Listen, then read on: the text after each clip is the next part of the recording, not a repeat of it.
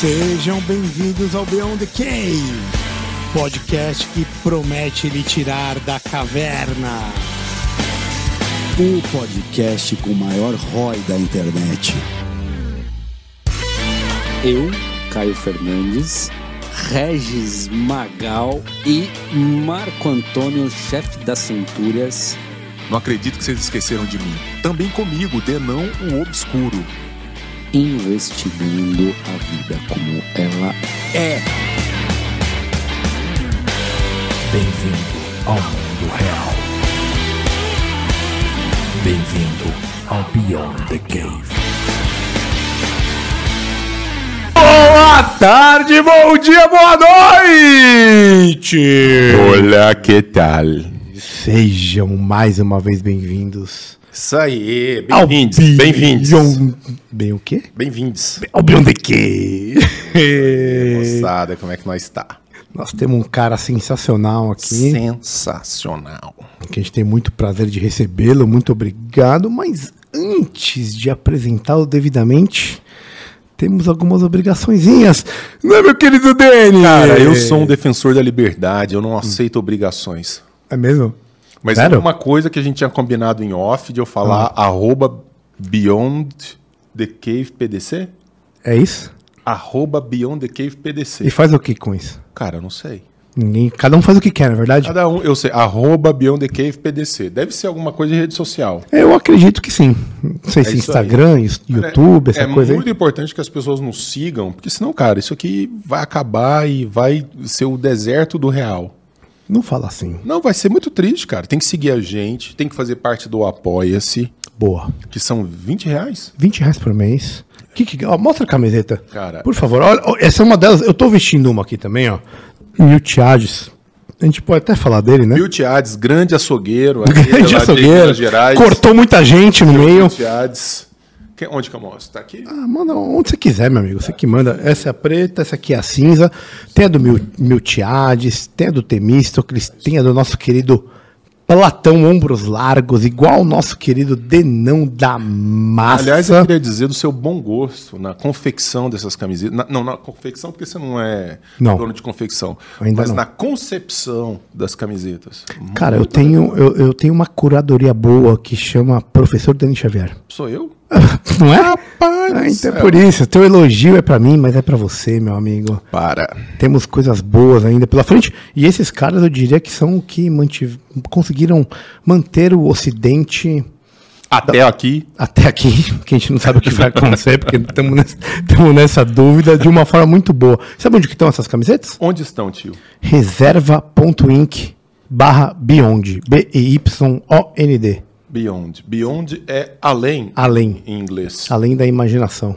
Beyond the cave, para além da caverna. Para além da que a gente tem aquele, aquela imagem ali para te tirar da caverna. E que é uma ideia da gente conseguir sair da caverna. E é por isso que a gente tem esse cara sensacional É isso aí. que vai nos, nos dar algumas dicas de como talvez sair da caverna e buscar a famosa luz. É verdade. Temos que aprender com quem viveu experiências que talvez se avizinhem perigosamente. Justo. No, Não é que, no- no que a gente vive hoje, na é verdade. E o Quem- Vlad, o Vlad é um achado, cara. O Vladimir Perchini é um achado. Esse cara tava perdido por aí quando eu recolhi. Cara Tava ali, tipo. um baita professor universitário. Esse homem estuda física teórica, é um monstro. E, na verdade, é, teve uma experiência que pouquíssimos tiveram, ou que muitos tiveram, mas poucos chegaram até nós para contar como aconteceu, que foi viver os estertores. Você gosta dessa palavra? Eu gosto, estertor, Os gosto. estertores da União Soviética. o fim da União Soviética. É um negócio maravilhoso. E então ele, ele teve uma experiência como testemunha ocular de muito daquilo que a gente só conhece pelos livros. Por isso que onde eu estou, eu sempre faço questão de falar, Vlad, em algum momento você tem que ir lá conversar com a gente. Ele foi a um curso do Instituto Mês Brasil, depois esteve com a gente na, na, na Sociedade da Lanterna. Palestra incrível, incrível. Palestra incrível, pictórica, né? Tem as fotos. Aí você fala assim, e essa foto aí? Fala, não, sou eu. Existe. Eu carregando essa mochilinha aí com a bandeira da União Soviética. Então é um negócio muito legal. assim, É, é- é uma ideia que, assim, você fala o que você vê e o que você fez parte dele, né? Isso tem um, tem um valor Que, que é diferente, óbvio, a opinião é importante. Agora, quem teve, viu, Uhum. tem, tem. Não diria que lugar de fala não é bom, né? Não, não é bom. Não é bom. Mas, mas assim, sabe muito mais porque teve na pele, irmão. É porque Skin on the game, brother. na- nada impede, falando do ponto de vista teórico, que eu me torne um grande especialista em história soviética, etc, etc. Mas você ter alguém Que né, é. que vivenciou isso e que conta al- alguns detalhes que podem nos escapar. Por isso, Vlad, muito obrigado, viu, cara? Mais uma vez, você sempre atende a gente com o maior carinho do mundo. Obrigado por ter vindo. Eu que agradeço pelo convite. É sempre um Baita prazer, conversar. baita prazer. Cara, o Vladimir Perchini, graduado em física pela Universidade Estatal de Tomsk, Sibéria, na Rússia, em 1988, uma data que, que, que é, que, nos, que nos lembra alguma coisa aqui. Começou a fuder nós a Fuder- começou a fuder nós com essa porra, essa Constituição aí. Constituição de 88. Doutor em Ciências Físicas e Matemáticas pela mesma instituição em 1993, pós-doutorando, doutorado no Instituto de Física Teórica na Unesp, grupo de pesquisa de supercordas, chegou no Brasil em 2000 e atualmente é professor da Universidade Federal do ABC. Muito obrigado, obrigado mesmo. Temos bastante coisa legal para falar hoje. Vamos? Bora, para cima? Espero conseguir não, é acrescentar alguma coisa. Com certeza irá. É, antes da gente ir para um tema específico de coisas atuais que estão acontecendo aqui, a gente sempre gosta muito da filosofia, gosta muito da vida prática, gosta muito de, de saber das pessoas o que, que para elas tem um real valor. E a gente pergunta para todo mundo o que, que é uma vida boa. Uma pergunta muito fácil, viu, Ivan? Bem tranquila. O que que é uma vida boa para você? Já pensou a respeito? Ah, vocês também começando com uma pergunta fácil, né? É simples isso daí, dá para responder em dois segundos isso daí. Quando eles me fizeram isso, eu fiquei muito louco, eu fiquei meia hora pensando também. Acho que depende muito da, da experiência da pessoa, daquilo que faltou na experiência passada da pessoa. Cada, cada um procura, acho que é aquilo que ah, no passado gerou algumas insatisfações. Né? Então, eu não acredito que eh, exista uma uma resposta universal. Né? Isso seria errado, né? Passar uma vida boa igual para todo mundo. Né? É, seria mais uma ideia meio coletivista, né? Mandar todo mundo igual, ah, viver uma vi- vida, vida igual. Então, eu posso falar por mim, né? Perfeito. de todos os valores eh, que, que eu criei, eh, que eu tenho na vida, acho que acima de tudo eu coloco a liberdade, porque eu, eu nasci, fui criado em um ambiente ah, onde liberdades eh, de, de, de várias eh, formas eram meio problemáticos. Né? Eh, não posso dizer que era zero de liberdade. Né? Algumas liberdades a gente tinha. Né? Eh, ir lá procurar lá algum produto e não, não achar produto. Né? Mas tinha liberdade de procurar. Né? É, é, mas claro, claro que o, isso não é mais importante com comida.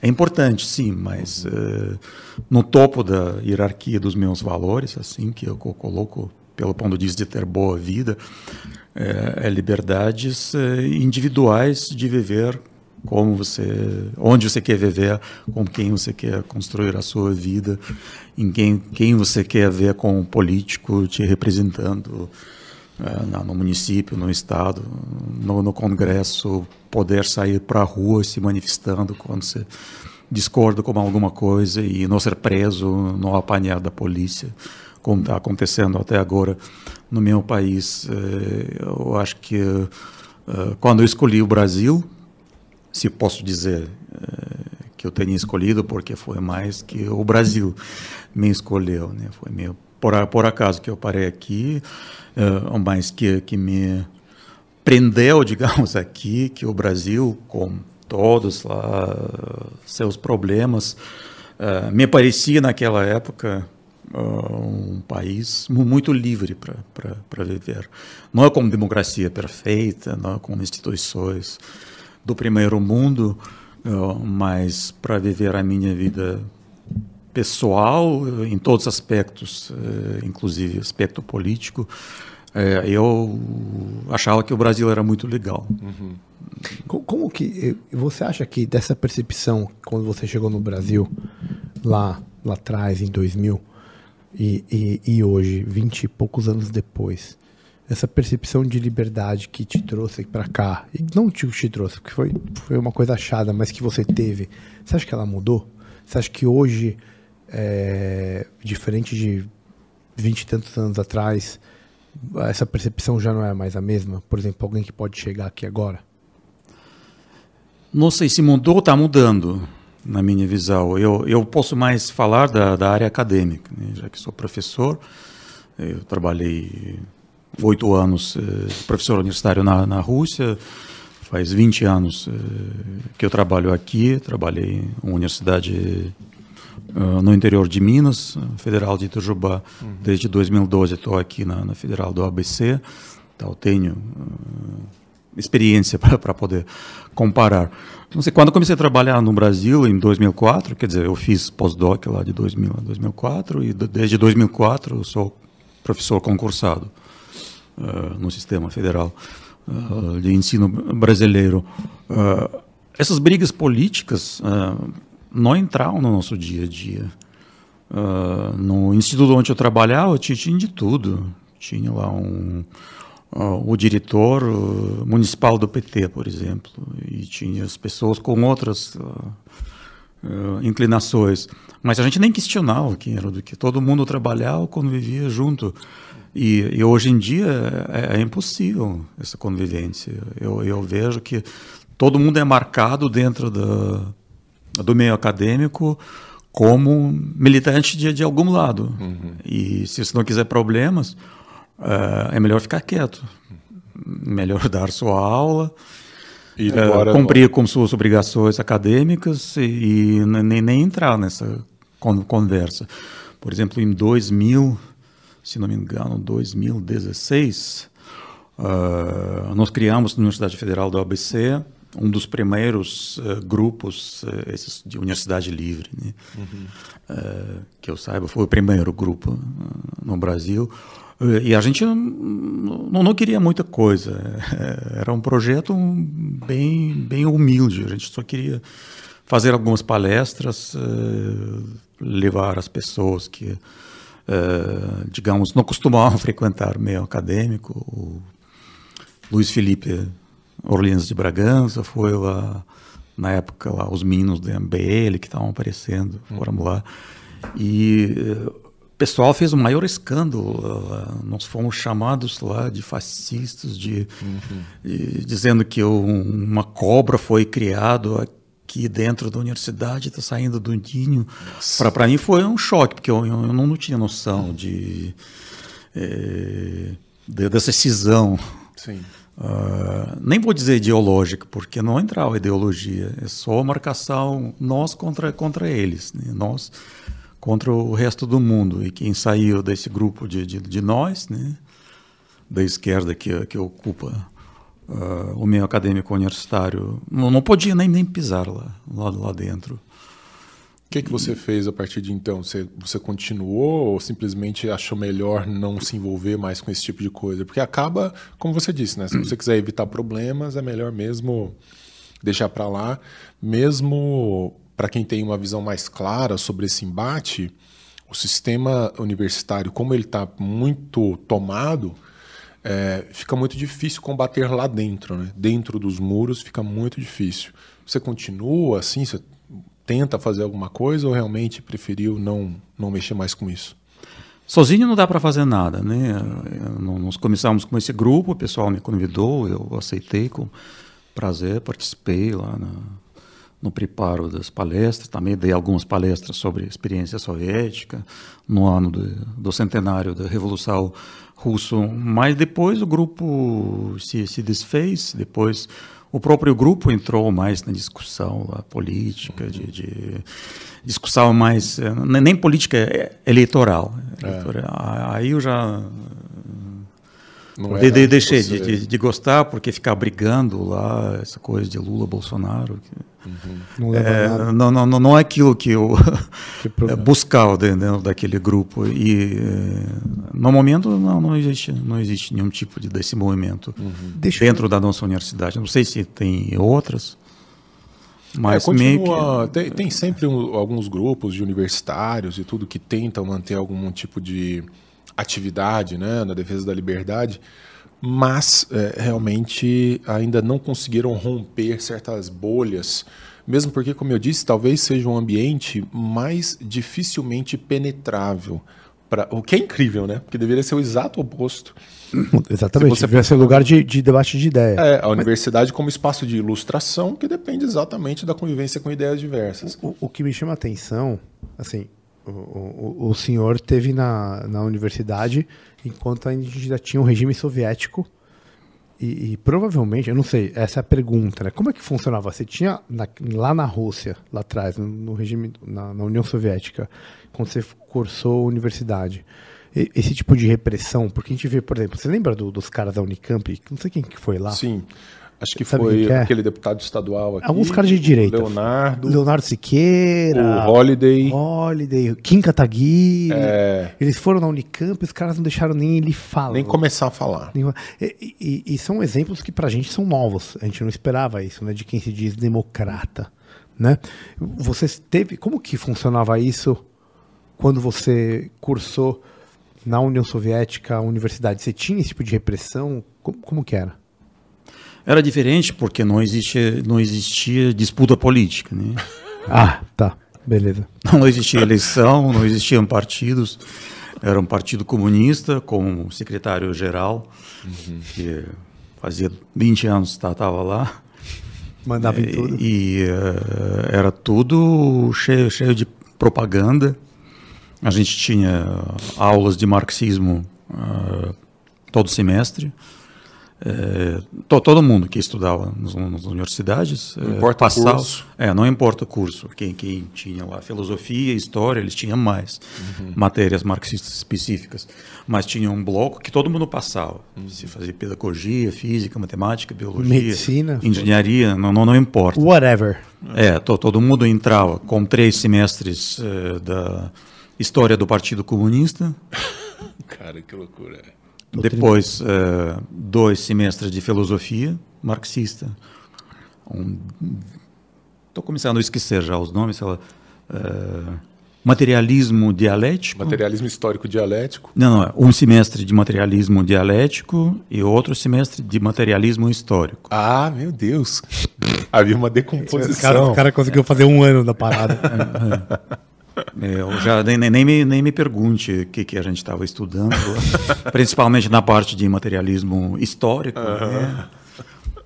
Era basicamente as ideias sociológicas de, de Marx, né? De, de é que na verdade então não havia classe, nem espaço para embate, né? Não, não, não, se imaginava uma coisa parecida, né? Se você pensasse diferente, como que era? Você não, a gente tinha, assim, tinha, tinha, aulas uh, teóricas, tinha uma, duas aulas por semana Uh, isso, isso, é normal para ensino soviético, russo, ter aulas teóricas, como tem lá plateia de 100, 150 alunos, todo mundo fica uh, fazendo anotações.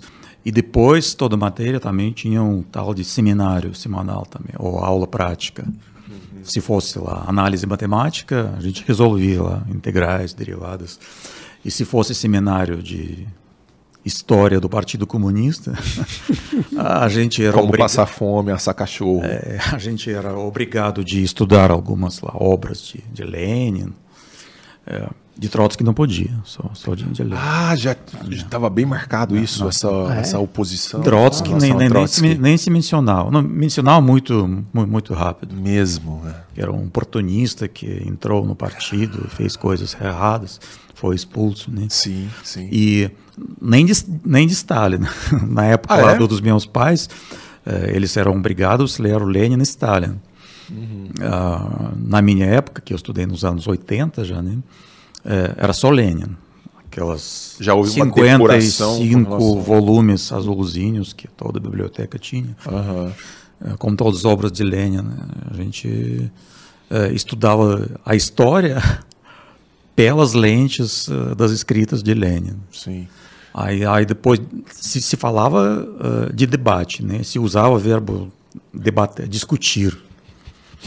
Uh, mas é difícil até lembrar que tipo de discussão a gente tinha, se era certo lá tomar alguma decisão no partido número no, no, no Congresso é, número 19 do Partido Comunista. Mas existia alguma percepção de medo, assim? Porque a Ayn Rand, quando fala do, da, da assunção do, do, da União Soviética, né, com, com a Revolução Bolchevique, ela falava muito do medo que existia, mesmo um medo silencioso, um, meio, um medo meio tácito, né? É, que permanecia nas fileiras das universidades, então já já tinha uma certa desconfiança. No, Brasil também, né, em alguns momentos históricos, você, especialmente no regime militar, você tinha essa preocupação com quem que eu estou falando, se eu estou falando alguma coisa com uma pessoa que de repente é um infiltrado. Mas não é o medo que a gente tem nas redes sociais hoje? É, é então. É bom para a gente chegar ao ponto depois de fazer essa ponte com relação ao que a gente está vivendo. Ou simplesmente chegou a tal ponto de dominação cultural, intelectual, que esse medo. Se esvaiu. É. Não, não, é, é, esse medo não era causado por alguns uh, acontecimentos que a gente presenciava. É, já se supunha que não podia sair daquilo. A gente nem, nem tinha vocabulário para discordar com aquilo que eles colocavam nas nossas cabeças. Né? Olha essa frase, cara. Você não tinha vocabulário. Não tinha vocabulário para discordar. Não, porque se você nasce dentro de uma narrativa e tudo que você escuta desde criancinha, que teve uma grande revolução com o camarada Lenin, o maior amigo lá de todas as crianças, que acabou com o regime tsarista, que para começar já, já, já é mentira, né? Lenin não tem nada a ver com o término do regime tsarista, era outro acontecimento no mesmo ano, mas em, em outro mês. Lenin já chegou na Rússia quando tinha acabado regime eh, tsarista. Então, de fato, você, você não sabe como, uh, nem como discordar com aquilo. Você não tem o repertório, você não tem a narrativa para dizer, não, eu discordo, na verdade não era assim, era assim. Não existe a ideia. Não, eu gostei muito dessa frase que você disse. Quer dizer, não existe um vocabulário, porque na verdade não existe a possibilidade de formular alguma coisa diferente. Eu falo muito de liberdade de expressão, da necessidade de a gente ter liberdade de expressão e hoje, ainda no story do Instagram, eu estava comentando que em 1984, do George Orwell, ele fala da nova língua que ela tem uma característica muito particular, que na medida em que as mentalidades vão sendo controladas, a quantidade de palavras do, de um determinado vocabulário ela vai diminuindo. Então, em 1984, ele fala assim: porque você não precisa dizer mais certas coisas porque elas nem são pensadas mais. Sim. Na medida em que elas não são mais pensadas, o mundo da imaginação das pessoas ele começa a ficar cada vez mais restrito. E é o que está acontecendo nesse ataque das liberdades de expressão no Brasil. Quer dizer, você não pode dizer uma série de coisas, mas quem vai determinar o que pode ou não ser dito?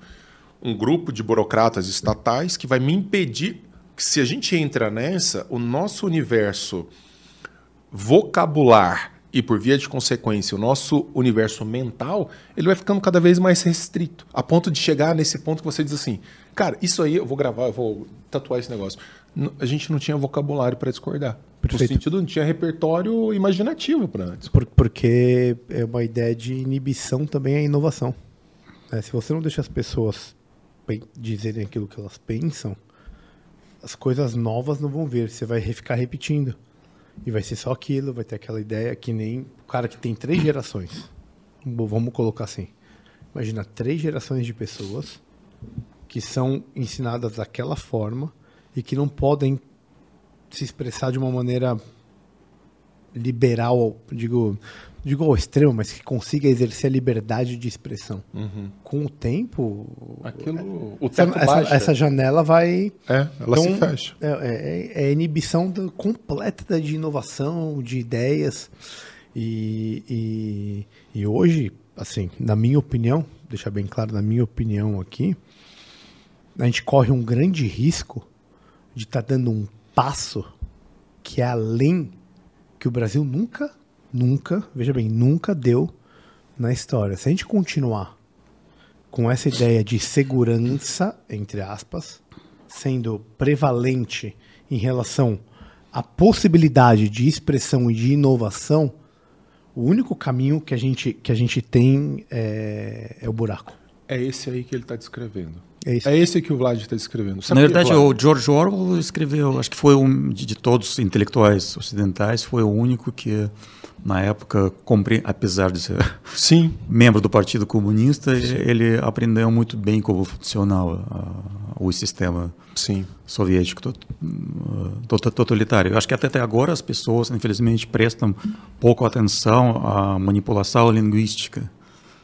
Exato. Tanto lá na Rússia quanto, quanto aqui no Brasil, na, na Europa, porque a língua ela, ela traz muitas manipulações, a forma uh, como a gente discute lá, como a gente descreve a situação política. E o que, que aconteceu já, na já Rússia? impõe uma certa E o que, que aconteceu na Rússia para que, para quem vê de fora, pelo menos, né, tenha se avançado tão pouco em termos exatamente das liberdades individuais? Parece que em algum momento, né, com essa experiência difícil que vocês tiveram com o regime soviético, em algum momento, então, uh, houvesse um movimento uh, no sentido de ampliação das liberdades, e o que você tem é há quantos anos um ditador, se é que eu posso chamar assim, tomando conta de um país, dizendo quando ele deve entrar em guerra, quando ele deve sair, em que condições, etc, etc. O que, que historicamente explica isso, Vlad?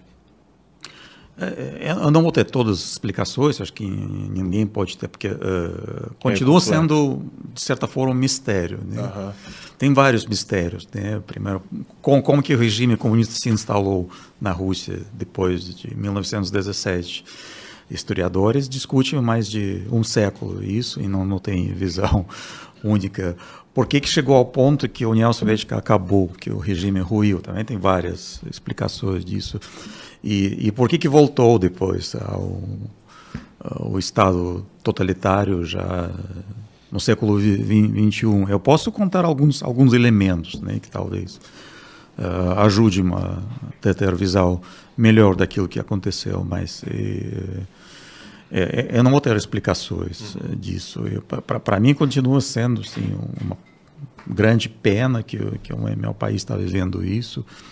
E eu, eu, eu, eu, não sei, eu vejo que como se transformaram até as mentes de alguns amigos meus que nos anos 90 achavam uma coisa agora está achando outra coisa.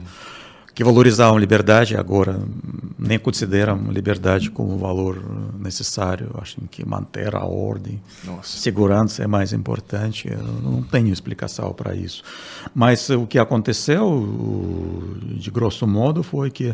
Uh, uh, entre duas grandes estruturas uh, de controle, de poder que existiam na época soviética, que é o Partido Comunista e a KGB, que não se chama KGB, que vivia mudando o seu nome, mas sempre foi a mesma estrutura, criada em dezembro de 1917, já um mês depois da, da Revolução. Ah, tão rápido assim? Sim, sim, foi uma das primeiras coisas. Foi criada aquela comissão extraordinária chamada VVTK, depois foi mudando, GPU, GPU, MGB, KGB, ficou como KGB, agora se chama FSB.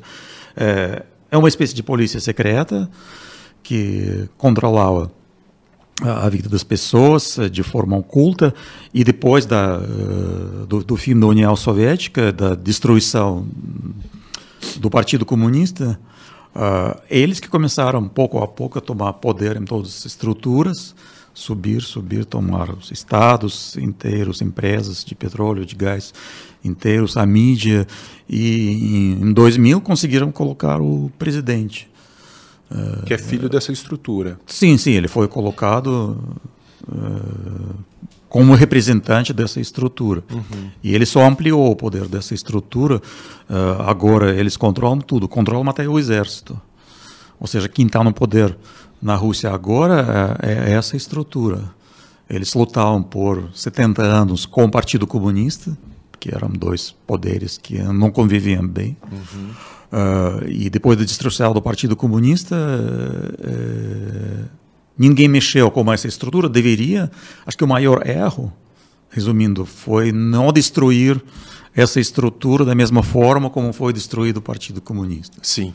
Se você quer uma explicação só, claro. Ela deveria ter sido dissolvida sim, com o Partido sim, Comunista. Dissolvida, sim, sim.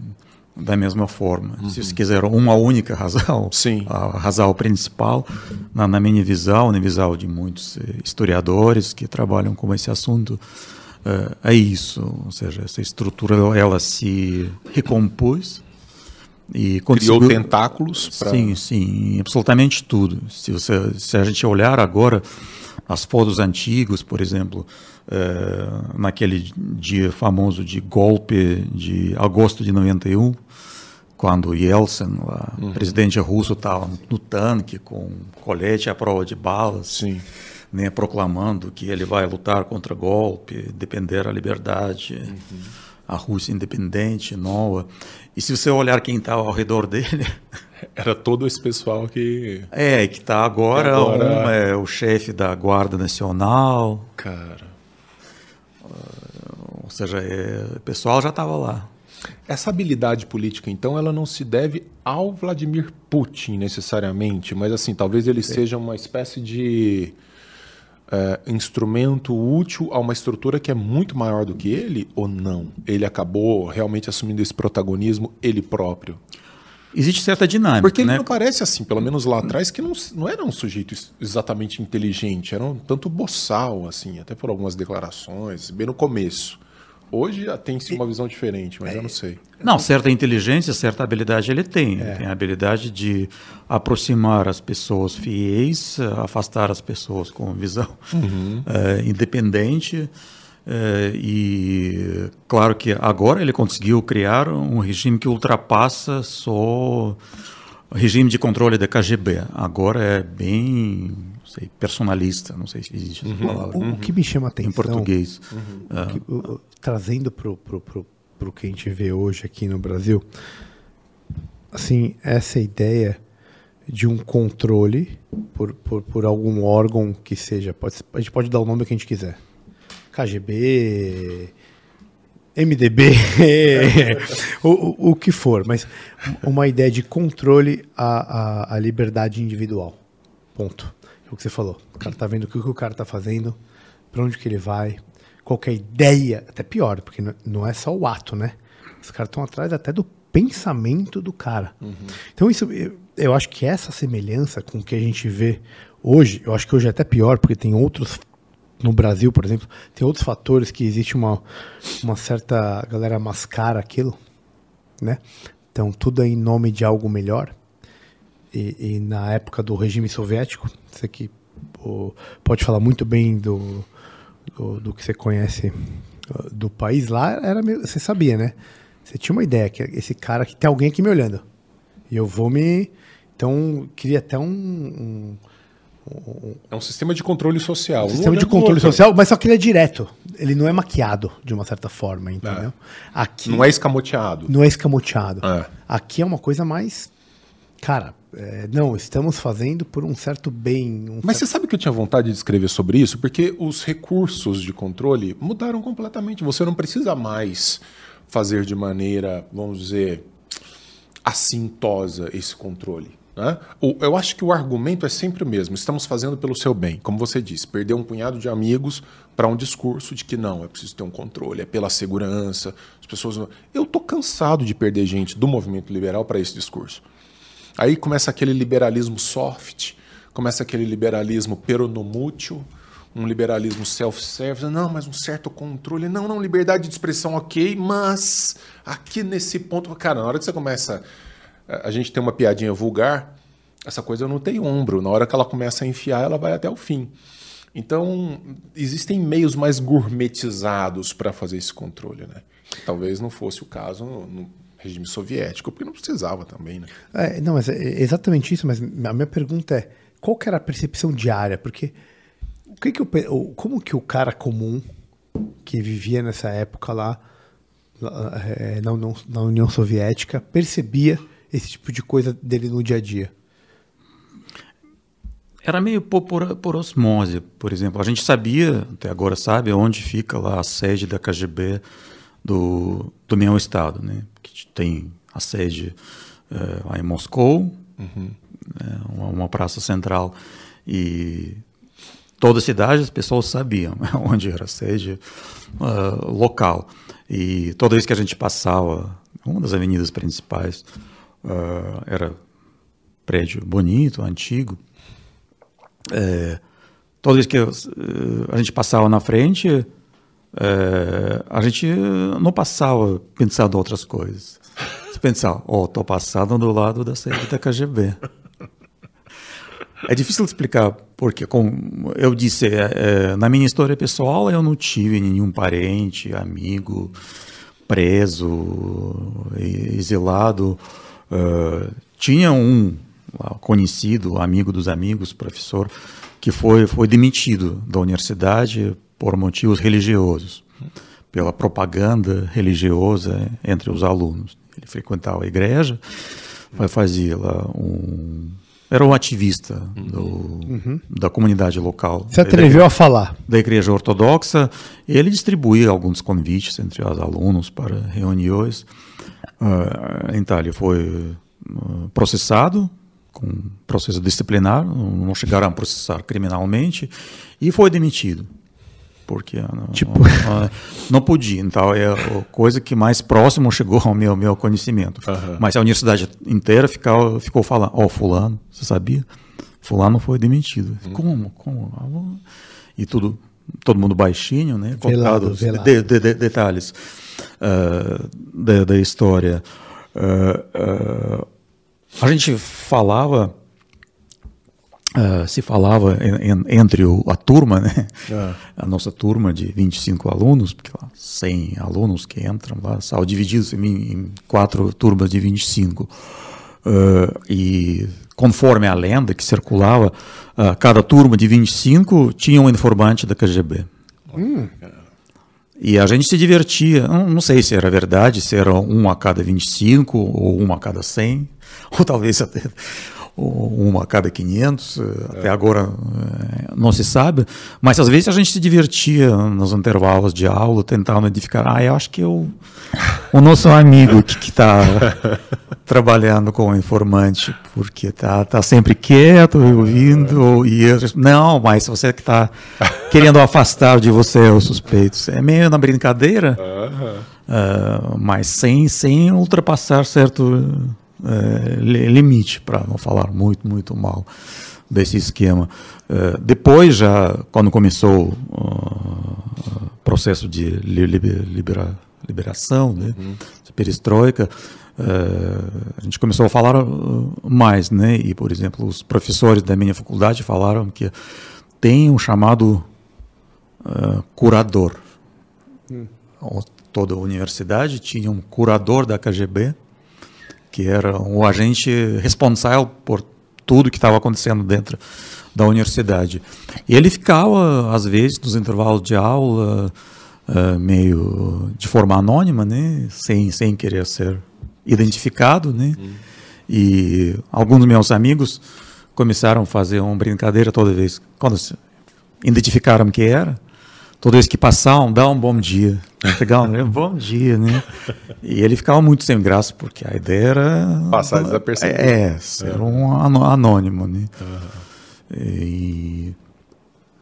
É, que, que mais? A gente sabia mais um fato, por exemplo, que é, todos os feriados prolongados, é, primeiro de maio, por exemplo, é, as máquinas datilográficas não existia computador, né? Eu vi o computador crescendo.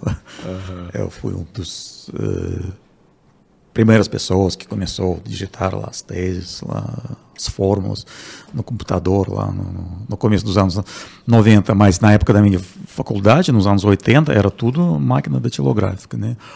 E a KGB tinha, uh, de todas as máquinas datilográficas, uh, quando chegava uma máquina nova, uma universidade, uma empresa, uh, um agente da KGB ia lá e ele tirava uma cópia de algum documento, porque acreditava-se, não sei se é verdade, que toda máquina datilográfica ela é individual.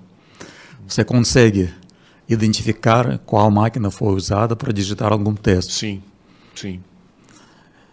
Ela tem algumas características gráficas, né? Uma é, letra, é, ela no nível microscópico é. você consegue pegando é. um folete antissoviético na rua, ah, supostamente você ia conseguir identificar qual máquina Nossa. foi produzido aquilo. E durante feriados prolongados uh, tinha um setor lá da universidade que recolhia todas as máquinas e trancava um departamento especial. Fazer uma perícia. É, não, pra, não, não para ninguém, para ninguém poder é, é, aproveitar. E, e, e, do ponto de vista de perseguição política, isso é, é, que também, né, Partido Comunista não tem, não deixa ninguém ter, não cria, não tem percepção, não tem, não tem perseguição porque é único assim. É. Mas hoje a gente vê claramente na Rússia uma ideia de perseguição política, até por tudo que está acontecendo. Você vê vários caras que de repente é, amanhece com a boca cheia de formiga, né? Porque não acorda. De amanhece. repente toma uma cervejinha no boteco e faz. É, ou então cai do 15 andar, Sem repente, querer. Sem querer. Uhum. É, é, é esse... Está ouvindo essa expressão em português? é, tal, é tal Putin. Mas é uma. Mas, o tá o forte. É forte. O é, cunha, bem, é bem cunha, KGB. É bem KGB. O cunha é político. E são três letras, né? KGB. É... Como... Por que três letras? Porque são três letras, estou errado? Não, só três, sim. KGB. Sim, mas é porque ele está querendo fazer algum tipo de... Analogia? Não, mas cada um entende o que quiser, meu amigo. Aqui, nós somos um, estamos num lugar ah, livre. Caiu a ficha, caiu a ficha. Cada um entende o que quiser. Entender. Nós estamos num lugar fosse, livre. Se fosse em russo, eu teria entendido. Em é, português, não. não é, em, é, é, em russo é KGB. É. é. em português é STF. Ou ah. TSE. Obrigado. Entendeu o que eu tô falando? é porque ele quer ser preso. Ele quer ser preso. Não, eu só quero manter minha liberdade de poder opinar o que eu devo opinar e de dar, e de dar minha opinião. E, me, o, e o que me indigna, vou ser bem sincero, já que a gente está colocando o pau na mesa aqui, o que me indigna é perseguição política clara. Entendeu? E eu acredito que lá no regime russo, soviético lá atrás, isso aconteceu muito. E, e, você, como um conhecedor da história em si, pode colocar para a gente como que, como que isso se deu? Se bem que era um partido único, né? É que essas figuras, assim, no, no, o que está acontecendo no Brasil, Vlad, você acompanha, você sabe muito bem do que a gente está falando, mas aí não é você que está dizendo, somos nós que estamos dizendo. Exato. É que você tem um STF que passou a atuar como uma força não jurídico-técnica, que era a atribuição original dele, mas como um tribunal de natureza política especialmente comandado por um sujeito com uma mentalidade totalitária, sem nenhum tipo de respeito pela lei ou de espírito constitucional, seja lá o que isso for, que é o senhor Alexandre de Moraes, que resolveu uh, assumir poderes uh, totalitários ou absolutos sob o manto de que é, é, o fiador da democracia, é o fiador da legalidade e que nada mais é do que um atropelador profissional das liberdades individuais sem nenhum tipo de preocupação. É, a coisa foi avançando, especialmente a partir de 2018, 2019, e chegou agora ao paroxismo, chegou a um, um certo limite e que nos coloca uh, de modo bastante preocupado com relação a tudo que vai acontecendo, porque você sabe, melhor do que eu, que quando você controla a liberdade de expressão, todas as outras liberdades é, foram feridas de morte. Né? A, a, possibilidade de você discordar, de você dizer abertamente que não concorda com alguma coisa. E eles começaram a utilizar diversos instrumentos, do tipo, se eu falo mal do Alexandre de Moraes, se eu critico o Alexandre de Moraes, eles dizem assim, você não está criticando o Alexandre de Moraes, você está criticando o STF, a instituição. Não, eu estou criticando o Alexandre de Moraes. Estou falando que ele é um sujeito de mente totalitária, etc. Então a gente está... Ele mais alguns. É, ele, não, eu, ele, eu acompanho o, a situação o... no Brasil, né? Mas eu, e, e, eu acho que eu, eu sempre tenho, tendo enxergar tudo pelo ponto de vista acadêmico, né? Uhum. Entender o que está acontecendo, qual é a dinâmica por trás. E eu acho que o, a comunidade acadêmica brasileira está muito em falta com a sociedade para explicar o que de fato está acontecendo, porque esses fatos que você relatou, para mim, não, não, não explicam a, a dinâmica que está por trás. Por que, que o, esse juiz está agindo tanto? Uhum. Amando de quem? No nome de quê? Uhum. Acho que a gente não tem ainda visão claro do que, do que em, em que situação o Brasil se encontra, para onde tá, ele está caminhando. Porque eu, eu, o que eu consigo identificar uh, é o seguinte, com todas as diferenças da União Soviética, da Rússia atual e o Brasil, uh, quando um sistema uh, tirânico de poder tenta se instalar, o primeiro passo é controlar meios de comunicação, sempre aquilo que a gente aprendia nessas aulas de história do Partido Comunista, vários lemas, frases de Lenin, né? uma das que todo russo da minha geração lembra, é, que quando ele organizou o golpe lá de, de outubro de 1917, é, ele falou correio, telégrafo, teléfono. Ou seja, o que precisava ser tomado primeiro? Os bancos, foi em São Petersburgo. São Petersburgo é fácil tomar porque eles têm um monte de canais e as pontes que se abrem uh, à noite. É só você abrir as pontes, né, isola tudo, uhum. vai lá e toma. Então, na nossa mente tem, tem isso, é, é, uma metáfora. Né? Uh, correio, teléfono e telégrafo, que eram três meios de comunicação daquela época. Né? Quando Putin uh, chegou ao poder, com uma turma da KGB, Uh, ele dominou o primeiro passo dele, um dos primeiros passos, foi dominar uh, as canais de televisão, as principais canais de televisão, lá em 2003, 2004, 2005. Só depois ele começou a política agressiva, invadiu a Geórgia, invadiu a Ucrânia, né? começou a tomar uh, as empresas de, de gás e petróleo. O primeiro passo foi dominar os canais de televisão, que no começo de anos 2000 era o principal meio de comunicação. Não, isso para E agora, chegando ao Brasil, é. que a gente vê Exato. O projeto de lei de fake news nas redes sociais, né? É o mesmo caminho, né? Claro que. Só que mudou, mudaram os meios de comunicação. Perfeito. Não, não, é a televisão, mas são as redes. Agora é o Telegram, o WhatsApp, é. É, o Instagram, o Twitter. A ideia é central. Sim, na, na Rússia até tem lá uns caricaturas, o Lenin, que falava antigamente lá correio, telégrafo, e agora ele fala WhatsApp, Telegram. Exato. Aqui é, é, aqui a gente tem o Flávio Dino, que é o ministro da Justiça, que ontem, antes de ontem, ele fez uma, uma declaração. Você tá louco, da, da, da, que, é, que vem de vomitar. Vem Nossa. de vomitar. É, é, o, é, é, a encarnação tupiniquim, obesa, Cara. de Stalin. É, é um discurso stalinista, assim, de uma arrogância. Nossa. Olha, vocês estão entendendo o que está acontecendo aqui. Falando com os caras das Big Tech, vocês estão entendendo o que está acontecendo aqui. Acabou. Acabou. As coisas não são assim. Essa coisa de liberdade de expressão como direito absoluto. Acabou, não sei. Agora.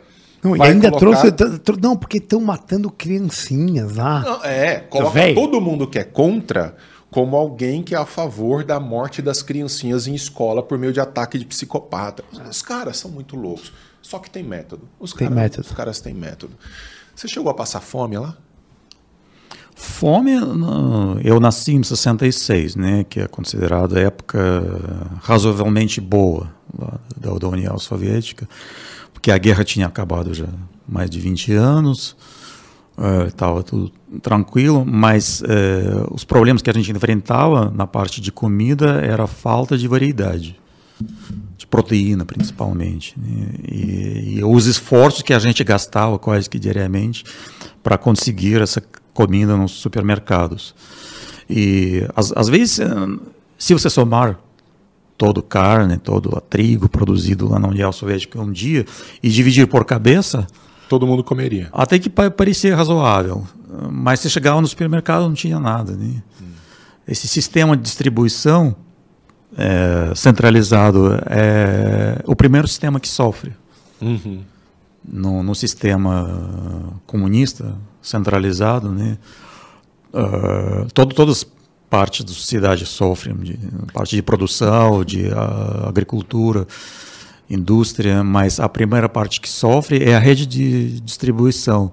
Que você, você não consegue controlar para onde você precisa mandar quais produtos, não tem eficiência. legumes. É, é, é, você não tem feedback da, das pessoas que é. compram. Por exemplo, uma quitanda, porque é, às, às, vezes pessoas aqui não têm noção do grau de estatização hum. na União Soviética. Nem em todos os países socialistas será assim. Por exemplo, Polônia, na Polônia, lá os piões, lá agricultores, é, nunca foram estatizados. Hum. Mas na União Soviética, o, o, grau de estatização era total. Como aconteceu na sem, Ucrânia, sem, por exemplo. Não, a Ucrânia fazia parte da União Soviética. Então, né? com o Holodomor e tudo. Sim, é, sim. De, sim. de estatizar todo o processo de Sim, foi no, no momento, você está referindo ao momento de estatização, Sim, de exato. coletivização, como é. nosso livro de história do Partido Comunista fala. fala de coletivização? Era coletivização, né? Cara, óbvio. Eram três grandes. É, é, eles gostavam de colocar tudo em três. Você falou de três letras da KGB. Uhum. Tinha muita coisa de três. O Lenin falando de correio, telégrafo, teléfono. Uhum. Né? E essa transição para da economia capitalista para a economia socialista no final dos anos 20, começo dos anos 30, conforme os nossos livros uh, marxistas, tinha três partes: é, industrialização, que era, hoje em dia a gente sabe, basicamente compra de fábricas modernas uh, na, na, Alemanha, nos Estados Unidos, uh, engenheiros americanos que fizeram essa industrialização da União Soviética. Segunda parte é coletivização, mas no sentido, é, vocês entendem? Claro. E por um outro ângulo hoje em dia. Sim. Mas era no sentido de criação de fazendas coletivas, no sentido de unir todos os produtores individuais, que a União Soviética deixou até 1929, mais ou menos. Uhum. Permitiu, permitia existir. e a partir de 1929 até um 32, 33 foi feito esse processo de coletivização forçada uhum. das terras de meios de produção uh, no campo. Então, entrou na história como coletivização. E a terceira parte, revolução cultural. Hum. Tipo pós-modernismo atual hoje, revolução cultural. Como é que vocês aprenderam Domina... sobre, sobre do... o Lodomor? Não aprendi. Ah, bom, então é isso, né? Não tinha isso, né? Não tinha essa expressão, não, não tinha nada. Isso tá só com perestroika nos anos 80, quando, na época de Gorbachev, 1986, 87, 88, a gente passou lá um, uns dois anos só lendo tudo que saía na, na mídia, né? Pra... Tudo que foi acumulado durante 70 anos de histórias, de, de romances que foram escritos nos anos 50 mas foram publicados nos anos 80.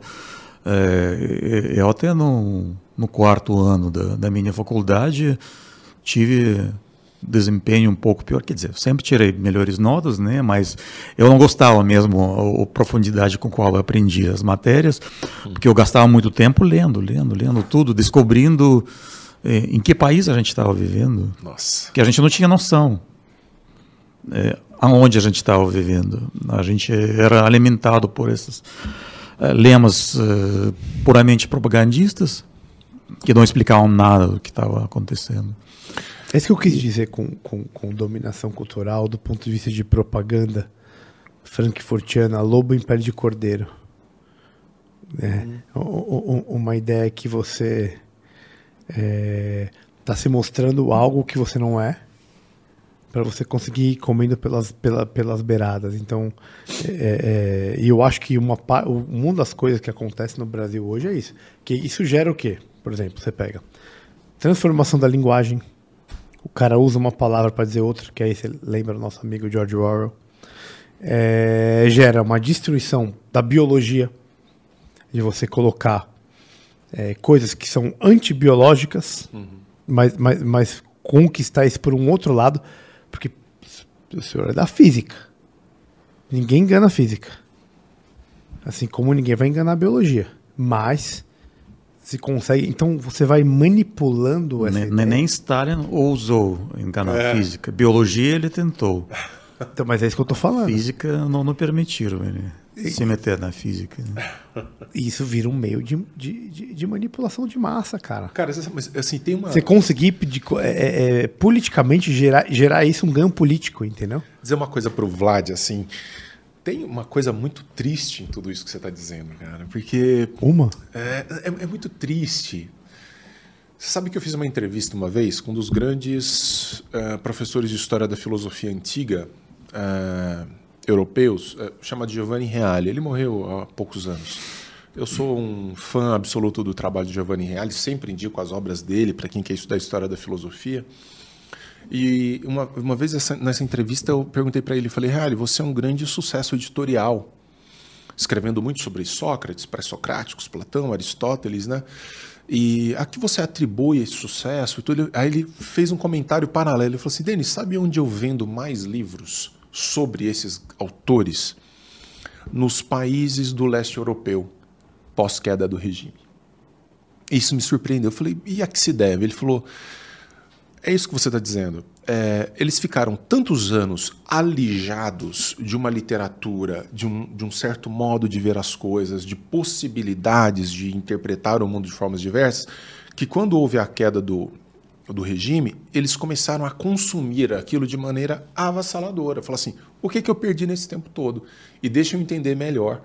Aí você disse: o, o país no qual eu estou, e não só, como é que o mundo está lá fora de verdade. É, é de uma tristeza que exista hoje movimentos políticos, movimentos ideológicos que apostem nisso, em controle, em cerceamento, e que a gente esteja em pleno século XXI falando dessas coisas. A Rússia continua fortemente sob um controle, né? até eu acho, posso estar falando bobagem, mas até de certos acessos da internet que não são permitidos, etc, etc. Coisa que o Brasil hoje é um dos países no mundo que mais tem retirado conteúdo das redes sociais e, e da internet de modo geral. Pensa a, a gravidade disso. Né? Tem coisa que o Brasil está fazendo que nem o regime de Putin está fazendo. É proibir. Eu, eu, não acompanho com tantos detalhes tudo que está acontecendo, mas que eu vi umas das decisões lá do Alexandre de Moraes Sim, sobre pro, proibição lá, não me lembro de Telegram, de alguma uhum, coisa. Uhum. Tinha um artigo que dizia que é, quem ia usar lá as uh, coisas técnicas para ultrapassar, para burlar essa é regra. O VPN. É, do, VPN. É, querendo dizer VPN. No, é. VPN não estava lá no, no, texto dele. Não me lembro exatamente a, a, fórmula que ele usou, alguns artifícios técnicos para burlar essa regra. Também seria responsabilizado. Nem o regime de Putin, que proibiu agora YouTube, Instagram, no ano passado, quando começou a guerra. Chegou a esse grau. Não, eles é, deram a entender que quem sabe usar VPN pode usar, porque a gente também está usando aqui dentro do Kremlin. Mas eu duvido, eu duvido esses caras proibir YouTube e Instagram no Brasil, velho. Eu duvido, mano. Porque o background lá já é coercitivo. coercitivo. Aí vai. Eu duvido esses caras fazerem isso aqui. Aí esses caras vão estar tá buscando Aí eles vão ter briga, velho. Os caras não vão pra rua por um monte de coisa. Mas se começar a proibir isso, eu duvido esses caras fazer isso. É, eu já tô achando que existe um certo movimento no Brasil de começar a querer ir pra rua e eu acho que hoje a solução é exatamente eu essa. Também acho. a gente ainda não perdeu tudo e colocar como alvo primordial, porque não adianta também sair igual em 2013 pedindo desde a queda do, da presidente até a, a, queda do valor do whey protein. Lembra? Sim. 2013 era uma putaria. É, começou rua, com 20 centavos. Começou com 20 centavos de passagem de ônibus. Então assim, ó Impeachment de Alexandre de Moraes, cara. Essa é a pauta. E o resto é exemplo. É, mas pode perguntar uma coisa? É exemplo, então? Pode perguntar uma coisa e depois eu quero que, que o Vladimir fale. Você acha que hoje a, a, a direita brasileira ou quem está contra esses caras tá unido para isso? Porque assim, vou ser bem sincero, vai ter que deixar muita coisa na mesa. Você vai falar, você vai correr risco, você vai, você vai, você vai pro pau. A gente vai ter que superar essas diferenças. Mas, mas, mas e aí? Mas o, o, liberal, o conservador, esses caras hoje, porque eu vejo aí, de repente tem um cara lá que é o bolsonarista, não sei o que lá, cara, tá metendo. Entendeu o que eu tô querendo te dizer? Sim, velho, mas assim, a gente chegou ao ponto de que. Eu falei isso num, numa publicação outro dia. Eu vejo que a gente é feito. Então, assim, ah, não, porque você é liberal, o outro é a favor do, do aborto, o outro. Cara, eu não estou discutindo aborto, eu estou discutindo possibilidade de falar no meu país. Estou discutindo a possibilidade de pensar livremente no meu país. Depois a gente discute, lá na, no, na, na, ponta do galho da árvore, a gente vai discutir propriedade intelectual, a gente vai discutir aborto, a gente vai discutir se é Bolsonaro, se, se é Tarcísio. Depois a gente discute isso, cara. Agora a gente está falando de uma coisa que é comum a todos nós: liberdade de expressão e de pensamento. Isso é o que tem que nos unir, isso é o que tem que levar a gente para a rua para que a gente não caia nesses absurdos de avanço soviético. para usar uma metáfora. Do ponto de vista individual, está perfeito. A minha pergunta é: e as lideranças políticas? Elas estão alinhadas com Que isso? lideranças políticas, cara, não tem, a gente não tem. As nossas lideranças políticas, os machões. O que tem, né? É uma bosta, mas o que tem, a bosta que tem. As lideranças da direita brasileira são os caras que fazem live chorando.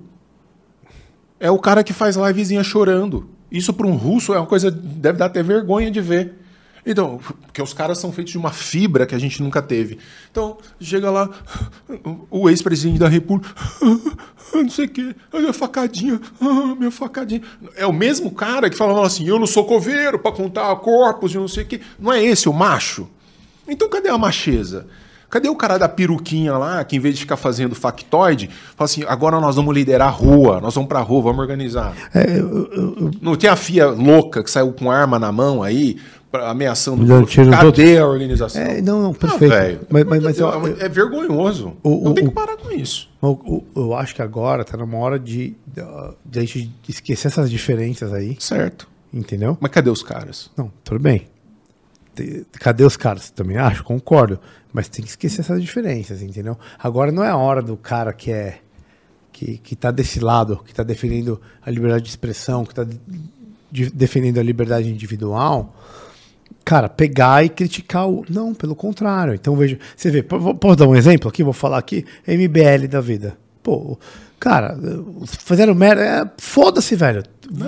Tem que juntar, meu amigo. Se não juntar, meu brother, os caras estão no número. Porque eles estão unidos. Eles estão unidos, eles sempre tiveram unidos. Eles sempre tiveram unidos, velho. Você consegue ver um movimento na Rússia de oposição em médio e longo prazo a tudo que está acontecendo? Foi tudo destruído. Os caras estavam presos, eh, exilados dentro da Rússia. Zero, zero. Não tem espaço. Passou um trator agora, tá tudo asfaltado, tá tudo. Não nasce nem uma plantinha. Não Agora, tem, não, não tem possibilidade. Ah, não, Na Rússia. Nesse é- momento, Não, você não se nesse momento, não. O, esse regime vai acabar se transformando em algo talvez ainda pior ou algo um pouco melhor eh, por uma briga interna. Movimentos populares eh, Esquece. não tem como, porque o, o aparato de repressão, de controle é, é enorme, porque o é, tem que entender um- mais uma coisa sobre a, a Rússia. O, o Estado russo ele não vive com impostos dos contribuintes, de pessoas físicas, como um país normal. Ele vive com a renta de gás e petróleo. Ou seja, as pessoas para o Estado russo é um gasto sempre. não é fonte de renda.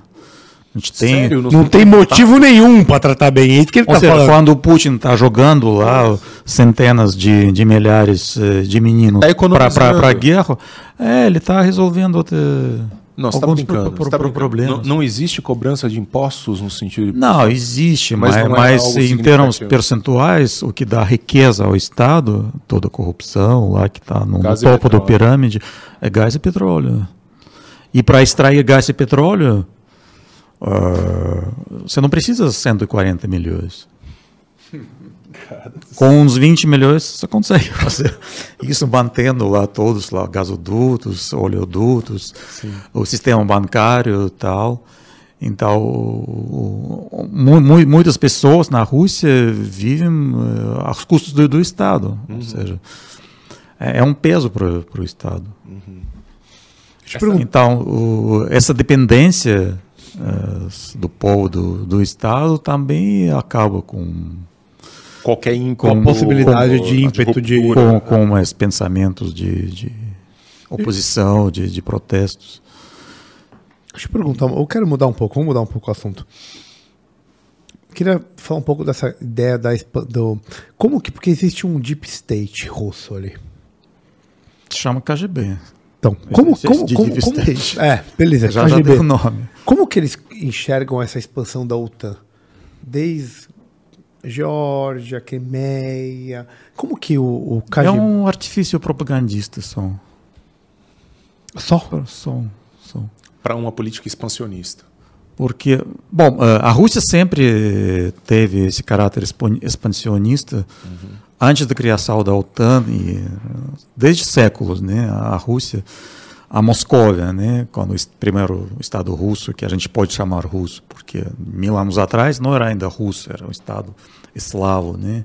Uhum. É, depois que se separou em corrente russa, que se chama agora Rússia, Ucrânia, Bielorrússia, né?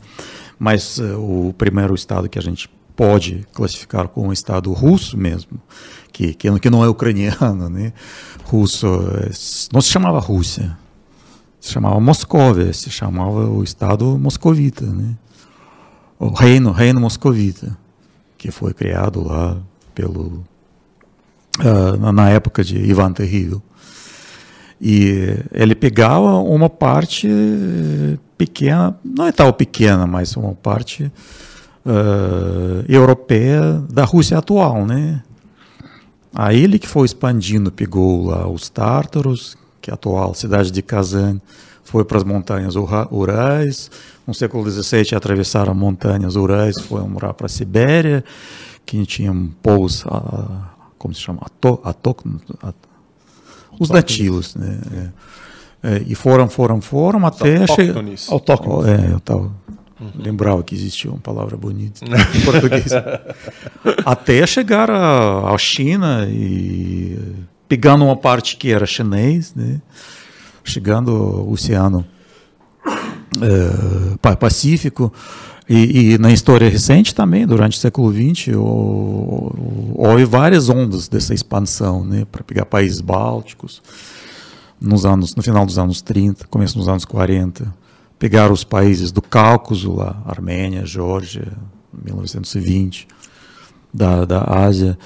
É, ou seja, sempre teve esse caráter expansionista. Sim, sim. Você não pode justificar pela expansão da, da OTAN. E expansão da OTAN não é expansão de um Estado, né? É só os, uh, os vizinhos da Rússia querendo fazer parte de algo maior que possa protegê-los. Uhum.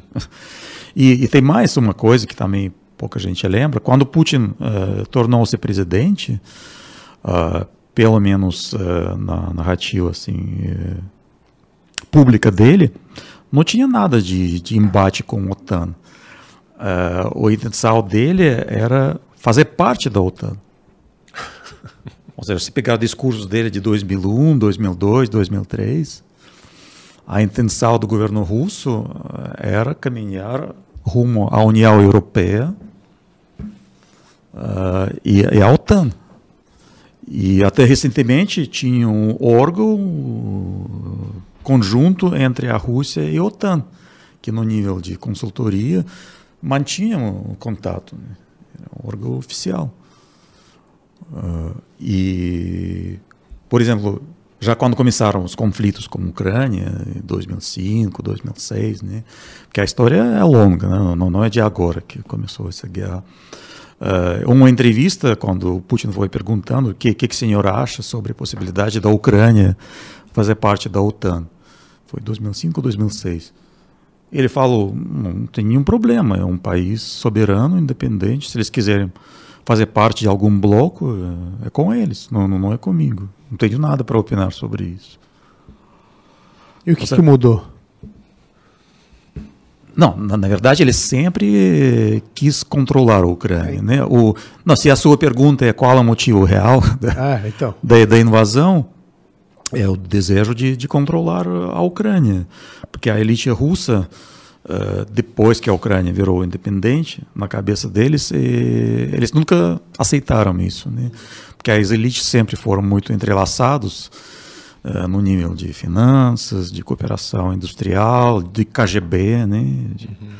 exército. E a Ucrânia, nos últimos 30 anos, depois da conquista de independência, uh, indo e vindo, uh, caminhava no sentido de se afastar desse sistema controlado pela KGB dentro da Rússia. E a elite russa não aceita isso. A elite russa agora tem posição abertamente, podemos dizer, nazista no sentido de que o povo ucrani ucraniano é uma fantasia, ele não existe. Nossa. O povo ucraniano é, é uma variação local do povo russo. É, tem que ser um povo só.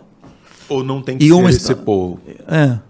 porque a parte que ele estava bombardeando e destruindo agora na Ucrânia não é a parte onde os nacionalistas supostos viam perto lá da Hungria, da Polônia, eles estavam destruindo a faixa das regiões próximas à Rússia, onde algumas uh, cidades têm até 90% de, de russos étnicos. Então, quem, quem, quem é o maior uh, russo, russo, russof, russófobo, não sei, uhum. russofóbico agora é a Rússia, quem está matando a maior quantidade, quantidade de, de russos dos dois lados. Ah, é a Rússia. Uhum. Que os vídeos que a gente acompanha lá de cenas de prisão por soldados ucranianos, de russos, uhum. né? Porque a gente nativo tem acesso a, a um material, material, sim, milhares de vezes maior do que sim, sim. aqui nos canais de Telegram, né? A gente vê é. tempo real. É, é, engraçado que os dois lados falam russo. Nossa, cara. Seja, não tem, não precisa de, de traduto, de intérprete. Sim. Quando um ucraniano aprende russo, porque o ucraniano ou é um russo étnica ou, ou é o ucraniano étnico, mas ele fala russo, uhum. porque na Ucrânia 100% das pessoas falam, falam russo. Falam russo. O que, que você acha que vai porque aí talvez seja mais um achômetro, não sei se você tem algum parâmetro objetivo. Aparentemente o Putin não esperava essa resistência toda da Ucrânia, né? Parece que era uma, algo para ser uma espécie de, uh, de avanço sufocante imediato. Você acha que a Ucrânia, com esse apoio do, do Ocidente, vai conseguir fazer frente por muito mais tempo, a, a ponto de Não, eu, eu, pessoalmente não acho nada, porque eu não estou lá, né?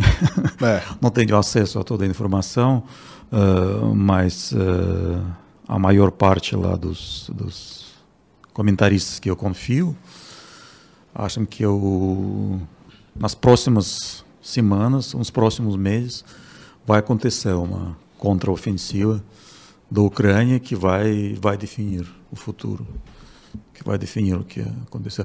O que eu posso dizer é que uh, ninguém consegue ver uma vitória russa, porque ninguém sabe nem dizer o que, que seria a vitória russa. É isso. O que, que é uma vitória russa nesse caso? Nem ah, seria tomar o país inteiro, cara. O que mas não vai acontecer nunca, porque nunca tem toda conseguir. outra força do outro lado. Não, mas tá, mas vai governar o quê? Cara, ele consegue destruir. Ah. Ele, ele, não, ele não conseguiu tomar nenhuma cidade inteira.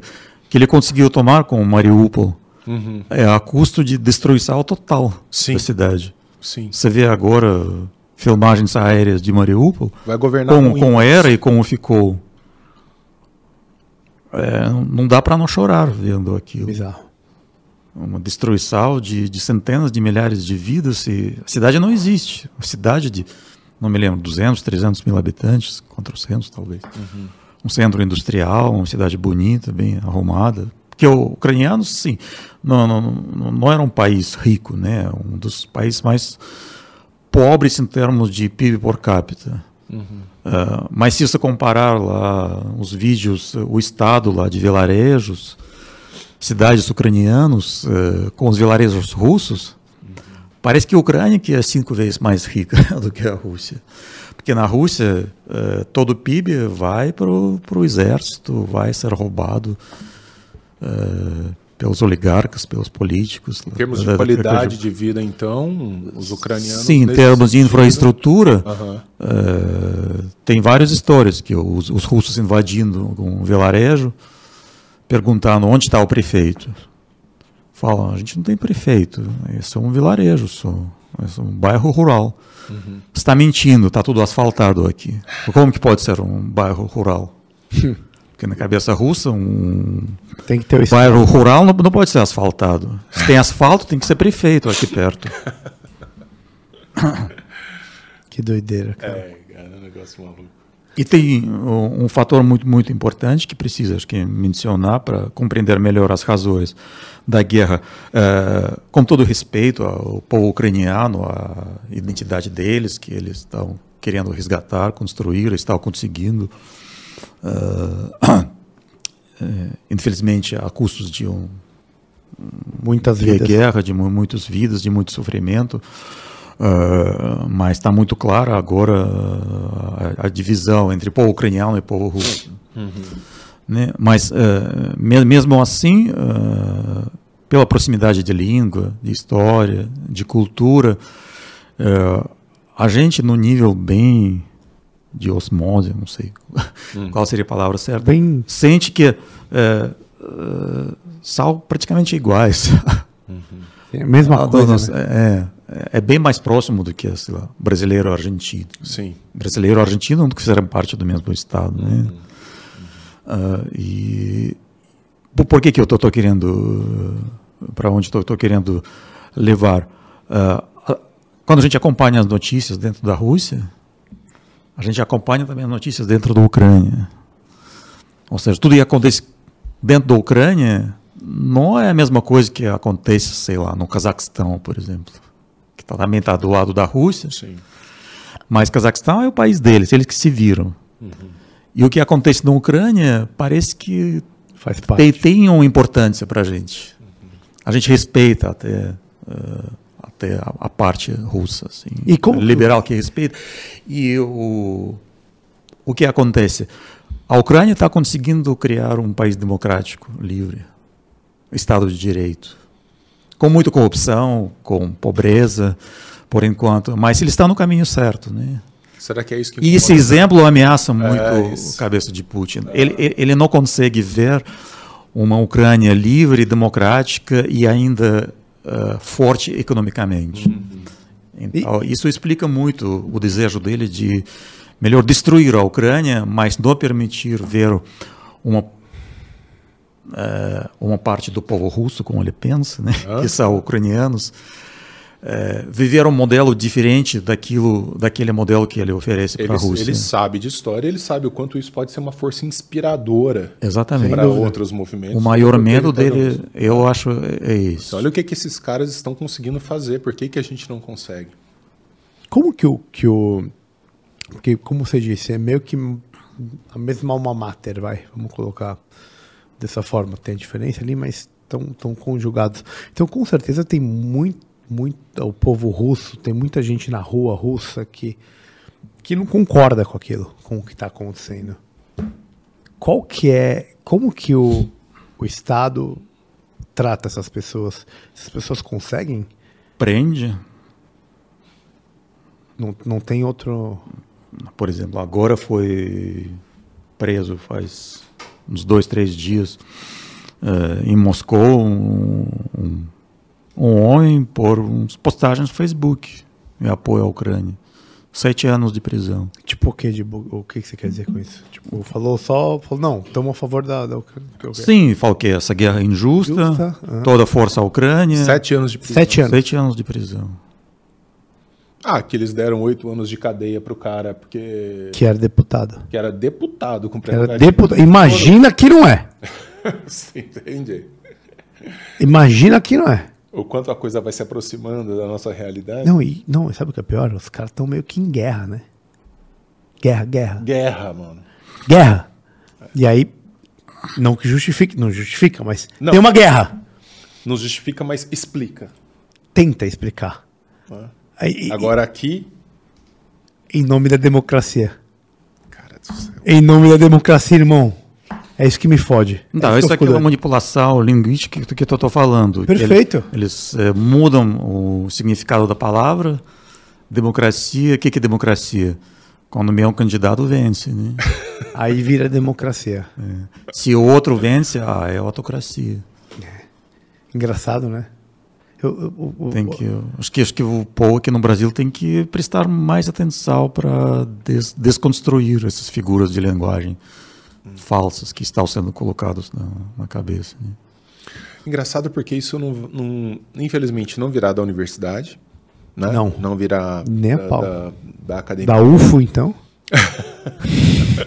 Você acha que, que vai ser um movimento, se houver, vai ser um movimento orgânico da população? É... Como que a gente muda um... isso? A pergunta é como que a gente muda isso? Ou dá para a gente mudar? Eu não sei, eu só sei que eu, é um bom momento para o Brasil mostrar que ele sabe resistir a isso. Né? É uma, é uma prova. Sim. Tentando enxergar o lado positivo daquilo que o país está vivendo, porque sempre, eu acho que sempre vão existir essas forças uh, querendo controlar a sociedade, chegar no poder em nome do, do controle. Né? parece que inerente à natureza humana. Ao poder. E o, todo país precisa ter uns esquemas para impedir esse equilíbrio de poderes e tal. E o Brasil está num momento importante no sentido que é, exatamente agora é o momento de mostrar como reagir. Sim. A investidas desse tipo. Porque é, é fácil ser democrata, democrático, está tudo correndo bem, né? ninguém está tentando ameaçar nada, todo mundo vive em paz e harmonia, é, não precisa é na hora do... fazer, fazer nada, mas agora precisa fazer. Agora, como que a sociedade vai se organizar para uhum. existir a isso, eu não sei. Uhum. Vlad, você costuma voltar à Rússia? É, antes da guerra, eu ia dois em dois anos. Hum. Você tem Era parentes lá ainda? Esquema. Lá para Sibéria? Pais, os pais já faleceram, a mãe já faz tempo, o pai recentemente. Tem um irmão, família dele, né? Tem três Moscou? sobrinhos. Você vai para Moscou? Não, em Tomsk, no Sibéria. Então, você vai lá para Sibéria mesmo, então? Sim, sim. Rolê. Tem, tem, que, tem que fazer escala em Moscou. Quer dizer, tem que fazer escala na Europa, porque não tem voo direto agora não tem voo direto para lugar nenhum de Moscou. Então, Acho que só para a Turquia, para Emirados mas, Árabes. Mas não tem agora mas na época. por causa da, da reação? É, por causa do duelo. Não, agora eu não vou porque eu não quero, nem quero estar presente lá. Não, então, mas eu digo, os por... voos foram retirados também como uma sim, retaliação? Sim, sim para a pessoa só tem três, uh, três caminhos hum. de São Paulo para hum. Moscou. É, Istambul, na Turquia. Acho que Catar. Uhum e Dubai. Sim. Agora, né? É, agora. Aí chega, chega a Moscou e depois. Ah, depois mais quatro horas de voo doméstico. E o, rápido, os voos. Né? Voo rápido de quatro horas, vai chegar assim. É, depois de 24 horas de viagem. Como fazia, por exemplo, trocando em 10 horas até Madrid, 5 horas em Madrid, 5 horas até Moscou, mais 6 horas em Moscou, depois daqui os últimos 4 horas. É, é impossível. O seu irmão, ele faz o que lá? É, ele é engenheiro mecânico. E ele te manda notícias? E ele Não, tem a gente alguma... conversa. E ele tem uma pelo... posição política em relação Sabe. a tudo que está acontecendo? Ele, Olha, é, ele é contra a guerra. É. Contra a guerra. Contra Você acha que a maioria do povo é contra a guerra lá? Não. A maioria não é. Não. Está comprada. Não é. Você acha isso, que tem aquela aprovação... Além da dor de ver a Ucrânia sendo destruída isso, né? pelo exército russo, a gente tem a dor de ver ah, a mente dos nossos compatriotas uh, sendo destruída. É, quer dizer, então aquela aprovação maluca que a gente vê, assim, quase venezuelana, né, do, do, do presidente, é, pode não ser completamente fake, assim. Ele parece gozar realmente muito prestígio junto à população. Ele vai perder essa, esse apoio só se ele for derrotado na Ucrânia. Mas aí que agora o, ele tá num, ele, ele comprou uma briga muito que, difícil. O que, né? povo não, o que o povo russo nunca perdoou aos seus líderes. Derrota. Derrotas militares. Hum. Ele pode roubar, ele pode matar opositores, pode humilhar o seu próprio povo, o povo aguenta. Agora, derrota militar, não. Todos os líderes russos que sofreram derrota militar, eles caíram. Olha o tamanho dessa treta, meu amigo. Ah, cara, tem uma coisa muito clara, né? O BO lá é muito mais embaixo, velho. Não, olha, olha o, o BO é muito mais embaixo, porque assim, a gente está discutindo uma coisa que pra gente é muito importante, que é a liberdade de poder opinar, de você ter. Cara, os caras estão passaram por um período. Por, é história, né? Czarismo, tudo. Não, não tem. Você não tem nem a opção de fazer isso. Mas é, é uma fibra diferente. Sabe que outro dia a gente mas, teve mas é uma... aqui a, a Cecília Flash, que é a jornalista da, da Globo News, que é uma querida amiga. Ela apresenta, é âncora de um jornal da manhã da Globo News. E ela tem uma amiga russa que comentou com ela alguma coisa do tipo: não, é, vocês brasileiros sofrem muito, né? Vocês brasileiros é, têm uma parte da população que passa fome, né? etc, etc. Mas vocês nunca vão saber o que é passar fome e sentir frio. Aí ela ainda, né? Ah, como? Imagina, a gente tem fome no Brasil, né? Tem pessoas que morrem de frio nas suas. Não, não. Eu estou falando de frio russo E tô falando de fome russa. Aquela fome, Ucraniana. É, aquela fome que você não tem o, o, o osso, o osso para cozinhar e beber o, caldo tutano. dele, o tutano do negócio. Acho que ela É um quis, povo quis ser dramático um pouco, porque É, é isso que eu queria saber. pela idade dela, com certeza ela não viveu o Holodomor dos anos 30. né? É, é. Não, não é isso, não tem regiões do, da Rússia. Não, não, o meu povo gosta de, de ser dramático mesmo. Nesse sentido. Até agora tem um, uma das maiores brigas eh, nas últimas semanas nas redes sociais. O povo gosta de nas redes sociais eh, russas, no entre os que apoiam a guerra e entre os que são contra. Porque esses dois grupos não, não conversam. Você corta lá. É pode tipo ver Bolsonaro e Lula. É, se que Bolsonaro e Lula é mais ou menos 50-50, Ah, e no nosso caso é uns 20-80, ou 10-90. É isso que eu quero dizer, não tem liberdade nenhuma, velho. 10, É. 10,90, você acha? Não sei se 10 Não, a e tá tem 20 e chutando, 80. Vamos falar aquele mas ditado é, que é vem. uma Uma maioria a minoria muito, muito reduzida de, dos intelectuais. Tal. Ah, mas a- as brigas estavam acontecendo dentro desse pequeno grupo. De como a gente deve falar da Ucrânia. Se a gente pode criticar, por exemplo, o governo ucraniano por alguma coisa ou não. Então, e tem, tem uns russos que acham que eles também são vítimas desta guerra. Ah, é? Tô falando. Dentro desse grupo que é, é contra a guerra, que são anti-Putin, eh, que eles dominaram nas últimas décadas esse discurso de oposição, né, os intelectuais, jornalistas, são todos exilados agora na Alemanha. na- Mas esse Estou- discurso de que é um combate a elites comunistas, isso cola? É Esse discurso do Putin, de que não está combatendo o comunismo ucraniano, não sei o que, isso cola? Comunismo não, nazismo. Faz nazismo. Ele Mas- usa, Velho, o- a, a, pra mim é o ele- seguinte. mas ele, ele usou em alguns momentos o termo comunismo, não? Eu lembro de ter levado. Não, ele falou uma frase que até agora a gente não consegue entender o que, que ele quis dizer, que a Ucrânia é um estado artificial criado por Lenin. Então, todos os historiadores lá ficaram de boca aberta. Da onde que esse cara tirou? É, o que ele quis dizer, qual, qual momento histórico ele tinha em mente para fazer essa afirmação. Até agora a gente não, não, não entende. Acho que são anos e anos de um regime totalitário que, que, existiu, com, com repressão às liberdades individuais, que, que é impossível você conseguir comparar com o que está acontecendo hoje com o Brasil desse ponto de vista. Eu acho que a gente pode estar entrando nesse caminho, mas, mas, mas é enraizado, a coisa é muito diferente. É, as, as próprias questões que a gente tem hoje, os caras nem pensam em ter lá, em vários, de várias maneiras, tanto é que facilita você ter pessoas que tomam uma decisão única e, e, e que levam um país à guerra, cara. E aí, a quem tá dentro não consegue nem opinar o contrário, porque não, não, não teve essa opção, não viveu sobre isso, ele vê de uma outra forma, entendeu? Tem mais um aspecto. Muita gente não é nem contra nem a favor da guerra. Ele se retira disso. É, apatia, apatia total. Por medo. Então, é um- o medo eh, faz que a pessoa não quer nem, nem pensar. É isso que eu tô falando, porque são, são, são Sobre anos e anos disso. O cara vive sobre isso, ele só tem essa opinião, ele não consegue olhar pra fora daquilo. Isso é o tempo, isso é o to- to- totalitarismo, é a inibição do pensamento. Durante anos, anos, anos, anos, anos, anos, anos, anos, anos, é completamente diferente a percepção que esse cara tem da vida.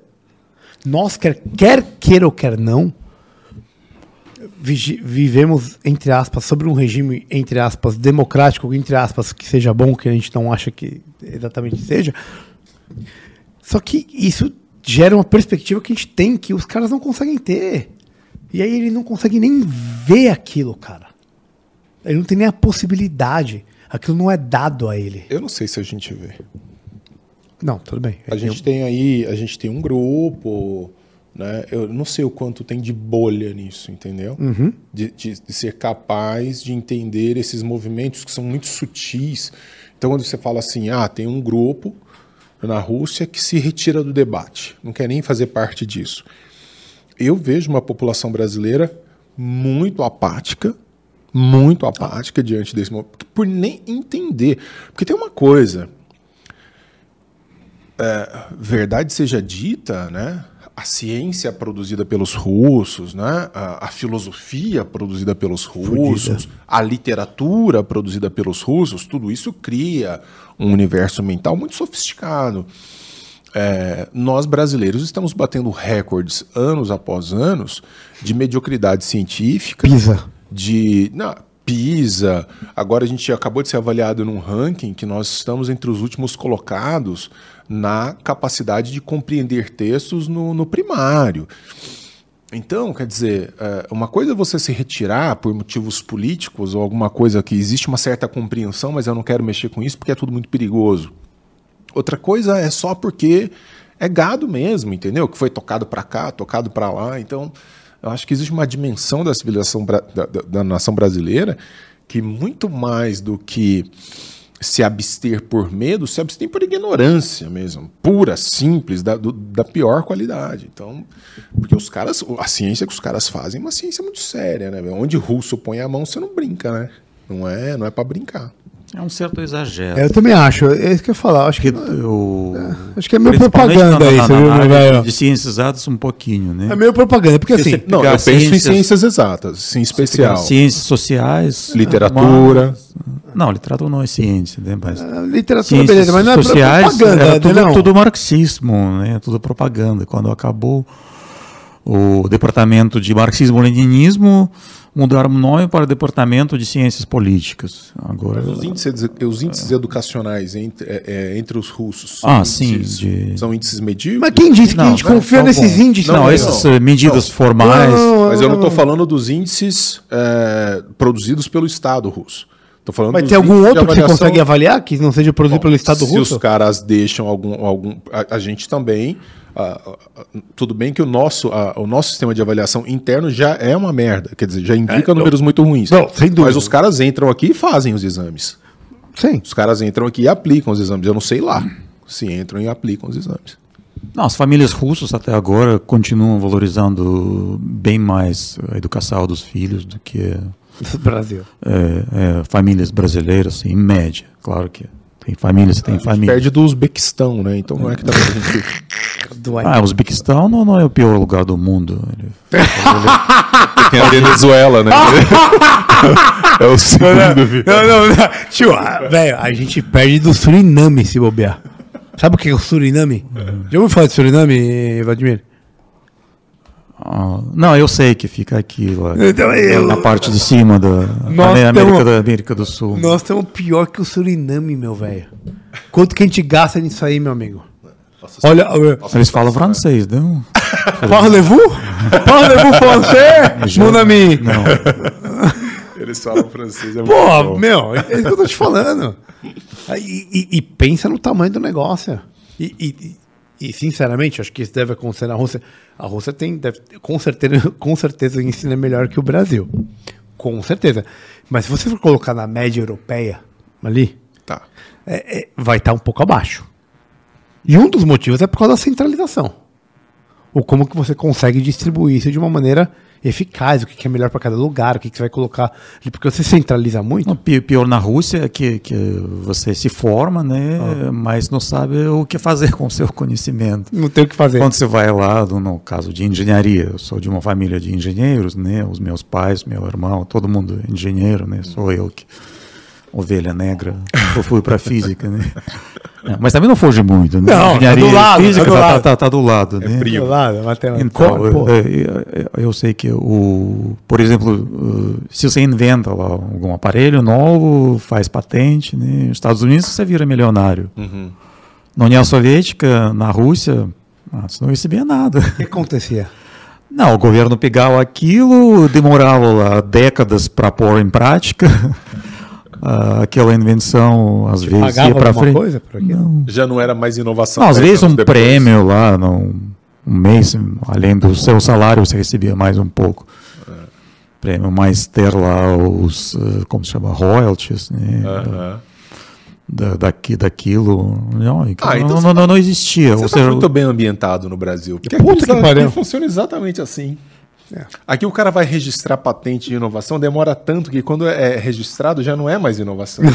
já é uma coisa completamente atrasada. Verdade. Não, mas aqui isso, o, pro, o, problema é outro. Aqui o problema é que a indústria uh, brasileira ela compra todas as tecnologias prontas. Né? Uhum. Você acha que é mais, mais barato comprar tudo pronto dá menos dor de cabeça do que produzir, do que do que inovar, de criar alguma coisa nova. Para que criar uma tecnologia se você compra tudo pronto?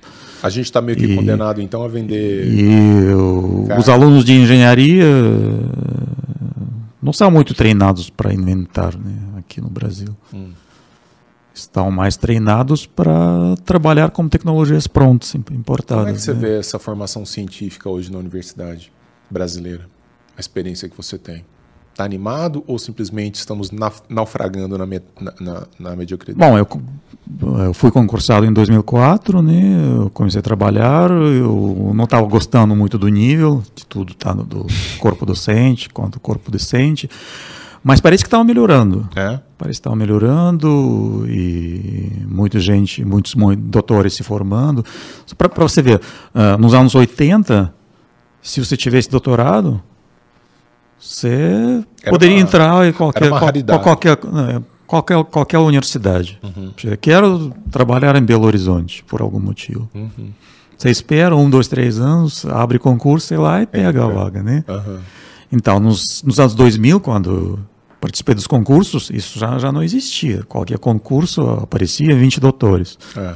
para disputar uma vaga, né? E, e, isso foi melhorando o nível. Eu, então, eu, por uns 10, 15 anos eu, eu presenciei é, essa melhora, né? Uhum. Depois deu uma queda muito séria com a tal de Reúne, programa. Ah, o Reúne. Sim. Programa lá do, do programa governo de expansão do, Lula. das universidades, é, porque aí abriu universidade. Quando ele resolveu lá em um, dois, três anos, quase que, dobra, quase que dobraram Sim. o tamanho lá uh, das universidades. A ideia inicial era é, dobrar o número de alunos, aumentando o número de professores apenas por 20%. Uhum.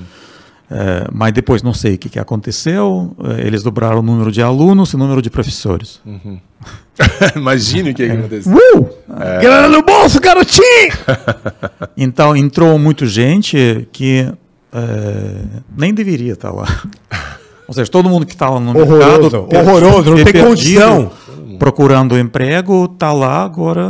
E ainda tem que pagar o FIES ou não sei o que lá, não, não consegue emprego. Não, tá... FIES é com particulares. A realidade não, é dos verdade, particulares lá, eu, eu mas, não mas conheço lá, muito. Lá o Estado gastou dinheiro e não formou ninguém. Mas com. Que no, e o cara se reúne e tal, foi subindo, subindo e de repente caiu. Sim. O nível dos docentes. Agora eu não sei se vai crescer ou vai continuar caindo. Então, uhum. Não tenho muitos elementos para julgar, eu não acompanho mais é. a discussão das políticas, mas uh, atualmente, assim, está muito mais ou menos o clima intelectual dentro das universidades. Áreas de exatas ainda se salvam, né, de engenharia, Sim. mas áreas de humanos eu quase não tenho contato, mas o pouco contato que eu tenho é me deixa muito, muito triste. Sim. Por exemplo, semana passada eu fui assistir uma mesa redonda na USP sobre guerra na Ucrânia. Hum. Eu sabia que eu não conheço todo mundo. Eu vi você divulgar a peça. É, conheço uh, algumas pessoas, são todos contra a guerra, contra Putin, ou seja, são uhum. do nosso lado, digamos, Sim. né? Mas, mesmo assim, a qualidade da argumentação deles eu achei muito estranha. Né? Foi divulgado como evento acadêmico. Agora vamos uh, discutir por ângulo acadêmico. Eles começam a falar: ah, você, fulano, faz parte da ala trotskista do PSOL, por isso você ah, pensa cara. isso. O que, que, que tem a ver? Não tem nada de acadêmico, científico, é panfletário, né? É uma questão. Não, tinha um pouco, mas que, que é. me deixou um pouco perdido é que a maioria dos argumentos, não querendo, não estou querendo desrespeitar tudo, tinha uma contribuição boa, sim. Uh, mas tinha muito discurso político, partidário ou até emocional. Um cara falou que, okay. ah, eu sou a favor da defesa das vítimas, os ucranianos são vítimas, mas se a Ucrânia vencer, é, emocionalmente isso não me agrada porque isso vai fortalecer a OTAN. Meu Deus, cara. Ah, cara, mas é isso, né, velho? Então, É, isso- O cara tá preocupado com ele, não, ele não tá não, mas você a entende verdade. o nível. Você entende o nível. Eu entendo, é muito Para trazer a sua emoção, ele pode ter a emoção que ele quiser, né? Estava no país livre, supostamente, né? Mas trazer isso Pra um debate mesa redonda acadêmica, debate as. Não faz menor sentido. as emoções, Credo. é Deixa eu perguntar, você acha que o Brasil pode estar rumando por um caminho totalitário? Tem essa discussão se tem diferença entre autoritário e totalitário, né? tem alguns Totalitário mesmo. tem, tem alguns eh, eh, cientistas que, que acham que é, que é besteira dividir autoritário, são graus Grau de merda. qualitativos, né? Tem alguns falam que não tem. Esse Totalitário para mim é muito muito forte. Totalitário, regime totalitário, é, seguindo a escola daqueles que acham que são duas coisas diferentes, autoritário e totalitário. Estado totalitário uh, supõe muita mobilização do povo. O povo tem que estar mobilizado em favor a uma certa ideologia, a uma certa ideia, né? E o Brasil uh, não tem esse grau de mobilização e acho que nunca vai ter. O Brasil é muito cerveja, carnaval, né? Então, como que você vai mobilizar para alguma revolução as pessoas? Pessoas daqui valorizam muito a vida pessoal, né? E não gostam quando o Estado se mete na vida pessoal. Até agora eu não consegui, depois de 23 anos no Brasil, não consegui entender como se junta na brasileidade essa característica de, de, de valorizar muito o espaço pessoal, E não pode ser invadido. um estado tão grande. É, e, e confiança no, no, no Estado É que deve é, não faz- fornecer, não faz sentido, fornecer tudo, né? Isso é incrível. Então, eu acho que no, no sentido de tentar instalar um, uma espécie de tirania, sim, os eh, indícios são claros, né, como falei. Tem uns grupos que querem impor eh, controle nos meios de comunicação. Eh, É o primeiro sinal que eh, alguém está querendo chegar no poder tirânico. Agora, se isso chegar no nível de a gente poder cha- chamar isso de um Estado totalitário, Tem um bom acho que é caminho. pouco provável, porque as defesas naturais do brasileiro são fortes contra isso, acredito. É, a gente tem mais o que fazer do que guerrear, do que brigar. Tem o, tem o carnaval aí, tem sempre muito feriado, tem um calor pra curtir Velho, eu quero, que- eu quero que o carnaval vá pra casa do cacete, irmão. Cadê o Pete? É, eu, gosto, eu gosto de ir pro, pro, pro, pro Rio, quando lá, principalmente na, na Jardim Oceânico, lá, comecinho da Barra da Tijuca. Até eu ver se eu fiz uma É postagem. quente, né, meu brother? Tá acostumado a passar frio, né, velhinho? É, Aí eu Te falar, até fiz uma postagem lá no Instagram, no Face, com uma foto. ah, falei, não, não entendo se, se tem um mar, para que precisa de socialismo? Puta que pariu. Tem bastante água pra, de- pra dividir. Muito bom, muito bom. Vamos pro, vamos pro nosso nossa parte final. Querido Vladimir. Vladimir. Sabe que o Vladimir. Eu sou corintiano roxo. Ih, cara. Então não Isso. podia deixar Chato. de falar. Desagradável. Vladimir é um, o cara que mais jogou com a camisa do Corinthians. Opa, parabéns, esquerdo. hein, Vladimir? Queremos Então- você aqui no podcast. Ficou muito feliz Ele de. tá? Mas se meu nome eh, foi dado em. não é uma homenagem do. Não, não é. mas, mas- mas- mas eu me sinto bem. Mas sabe eh, não, o nome de quem? Do qual que é? Os meus pais deram? Ah, Não tem nenhuma ideia de um Vladimir famoso na história russa? Lenin. é? Tá de Mesmo? sacanagem, sério? que eu nasci 6 de novembro e dia 7 de novembro era Revolução. comemorado o aniversário da Revolução Comunista. Né? Revolução. E meu pai chegou lá na manifestação todo feliz, falando que eu tenho filho agora. Agora é o Vladimir. Como, como, como vocês acham que ele deve se achar? Porque eles não tinham escolhido o nome. Mas naquela época não tinha ultrassom, não sabia se era. É óbvio, menino. nasceu e viu, velho. Essa, É, irmão. espera. Espera aí, chegou, brother. Veio. Mas aí o povo da empresa dele gritou, gritou Vladimir. Vladimir, Vladimir. É, novembro vermelho. Tô carregando o nome. Seria dele. Vladimir. Se diz Vladimir? Em russo a gente fala? fala Vladimir. Vladimir. Em inglês fala Vladimir. Mas em em português Vladimir. Então Como, como que é russo? Vladimir. Vladimir? Isso, teria I, I, I é tônica, teria acento. Você fala Vladimir, eu já vejo um submarino soviético nuclear, não sei, né, cara? Vindo com uma, É. uma parada gigantesca na costa. Vladimir. Não, porque Desculpa. em russo significa dono do mundo, Vladimir. né? Porra, velho, então é por isso que eu imagino isso. Tá, tá, eu entendi, agora eu tô entendendo as pretensões. Ficou claro isso. Agora eu tô entendendo as pretensões do Oriente em relação a nós. Em relação a nós. Nós estamos vivendo a nova batalha de Salamina aqui. Nós estamos nessa pegada. Pitch do livro. Explica pro, pro querido Vlad o que, que é o pitch do livro, meu O amigo. do livro é uma forma que a gente tem de se ofender mutuamente Que a gente gosta de se ao xingar. final de todo episódio. Que nós trazemos livros para você imaginar. Primeiro, mandinar, né? Quem trouxe qual livro? Você só chuta quem trouxe qual livro. Fala, fala aí, qual o livro que é qual? Esse aqui, Edmund Burke, A Virtude da Consistência, de João Pereira Coutinho. Esse livro é extraordinário. Mas fica porque- quieto, fica quieto. Não, Fala cara, deixa eu só fazer caralho. um negócio aqui. Esse livro é extraordinário porque é de um grande Português. é, professor de educação física para você, pra você treinar a virtude da consistência, para ficar muito Nada malhado. disso. Ele tá, tá- Eu não tenho que fazer o pitch, você tem que apresentar Não, o eu sei livro. quem, quem é Coutinho. Pô, tá, tá tirando. Tá, né? É, um, é um Zé Mané. Eu tenho amigos em Portugal que, que, que é um- na época me, me que indica- falar a verdade, é, é- é um dos melhores países do mundo, tá? É isso aí, depois da Rússia. Eu leio as colunas dele na, na É, folha. é. Tá vendo? Bem. Tá vendo? Quem escolheu esse livro é esperto. Porra. Então, E o, qual que é o segundo livro? Fala pra ele. e outro é um livro, uma edição muito barata. Isso aqui, você, né, Você já está dando, tá, tá dando dicas? quem comprou isso daqui tá sem dinheiro de tudo. É, tá ruim. Clássicos de bolso, Cícero. Da República. Quíqueros. Cíceros. Primeira coisa é, quem que trouxe qual livro? Eu... E Denis, escolha, meu amigo. Qual- quem trouxe qual livro aqui? Não, acho que foi assim. Quem- Esse aqui foi ele? E Cícero foi eu? Sabe qual que é a vantagem de estar em dois? É ou é zero ou é 100%, É velho. verdade. Não é verdade? Não, agora eu vou te contar uma coisa adicional. Fala. Porque você trouxe o livro Ah, que seria meu. ah, Então eu não sei qual que eu trouxe. você trouxe esse.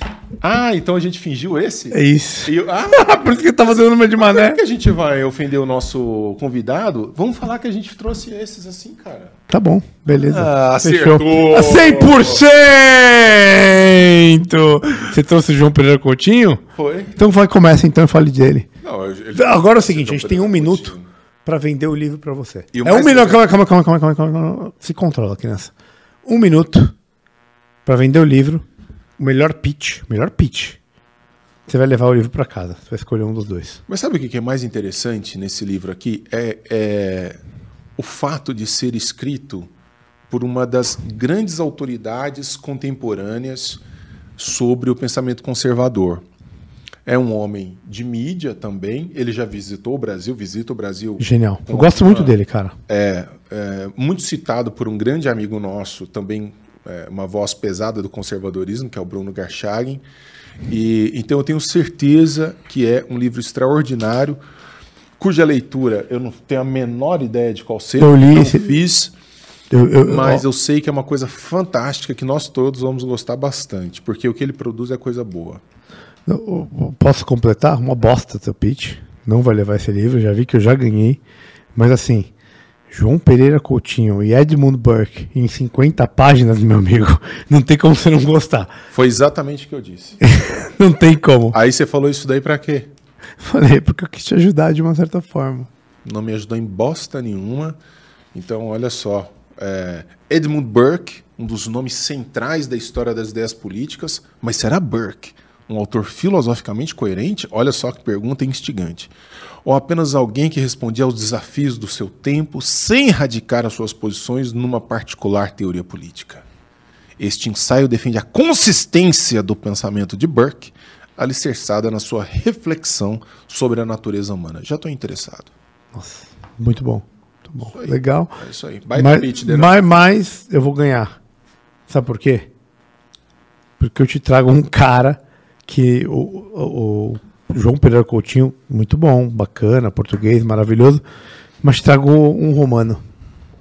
Cícero, da República. E esse cara é um grande orador. É um dos maiores oradores. Inclusive, no, no episódio dele com Catilina, você deve conhecer bem. Queremos você aqui, hein, Catilina? Diante do Senado romano, como um belo orador, o que acontece hoje em dia, aconteceu na Rússia, acontece no Brasil, o cara usando a dialética, a palavra, para mudar a cabeça das pessoas. O Cícero é o grande, o maior, eu diria o maior orador romano de, de todos os tempos. Ele tem diversos, diversos livros, diversos. Mas esse livro aqui ele fala especificamente de uma coisa que a gente ama, que é a República. E Gente, você, né? A República? República é lixo. sabe por quê? Esse cara conhecia as sutilezas da dialética, os preceitos morais, a marcha e as causas dos fenômenos naturais. Você tá lendo. E tá tudo aqui, aqui dentro. Então, eu jogo pra você, Cícero da República, sem dúvida, vai fazer muito mais valor do que essa porcaria que ele trouxe aqui. Escolha, meu amigo. Qual deles você quer levar pra cá? Ah, eu vou ficar com português. Ah, chupa! Foi na amizade essa, hein? Porque a venda Não, cara, ele falou com a maior espontaneidade. Esse homem sabe o que é bom. O homem conheceu os extremos. Não, do eu tenho mais, mais ligação de afeto. Eu conheço a Itália e Portugal. A Itália é Chupa linda, mas, mundo. Chupa. mas não é meu. Toda vez E que Portugal, eu tô... é, isso aí. é, eu me sinto em casa em Portugal. Eu amo Portugal. Porque eu, eu já sou brasileiro, né? eu sou português. Naturalizado. Então, assim, tá ótimo. Quando estou em Portugal, Você escolheu um belo livro, um excelente livro. Eu Você acho que escolheu, Vlad, o melhor. a, a, a venda foi uma bosta. Obrigado. Vou ser bem sincero, a Você venda foi uma escolheu bosta de pitch. venda. Você é um cara muito legal. Uma bosta de venda. Você nos ensina muito. que é E pequeno, eu- pequeno, né? livro pequeno que você vai ler. Que a gente gosta, né? Tá justo, tá justo. É bom, é bom o Denis ganhar de vez em quando. De vez em quando ele. Porque tem tanto livro grosso. É, que dá uma. Mas esse aqui também é pequeno, né? Mas tá bom.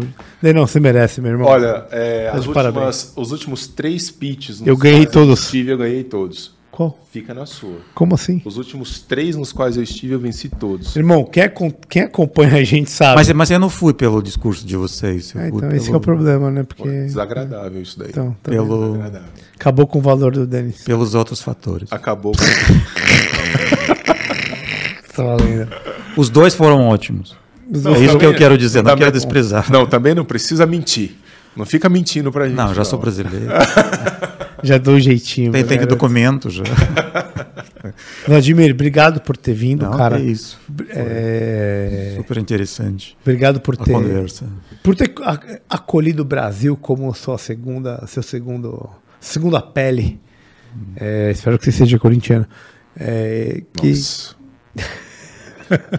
Fico muito feliz, cara. Muito obrigado, muito legal. A, a- o Denis te apre- ap- apresentou a mim há um tempo e eu não tenho dúvida que você é um cara que viveu muita coisa e que aprendeu muito aqui no Brasil e que gosta muito da gente. E pra Tem- quem for do movimento, chama o Vlad pra palestrar. Boa. Chama o Qual- Vlad é- pra palestrar. Quais são as redes aí, Vladão? Suas redes sociais, Não, arroba. mas tá, tá- tá marcado no, no, no- no post do. Tá marcado no. do Tá marcado. O meu nome, o sobrenome, Vladimir Pershin. E e é Pershin ou Pershine?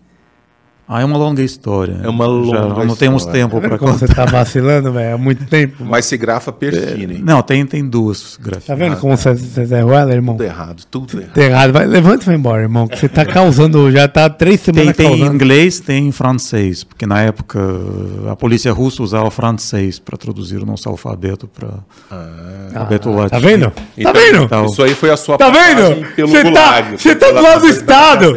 Você tá o peixe. Você tá do lado. Você você tá igual a polícia francesa, velho. Agora obrigado, que eu tô tchau. entendendo.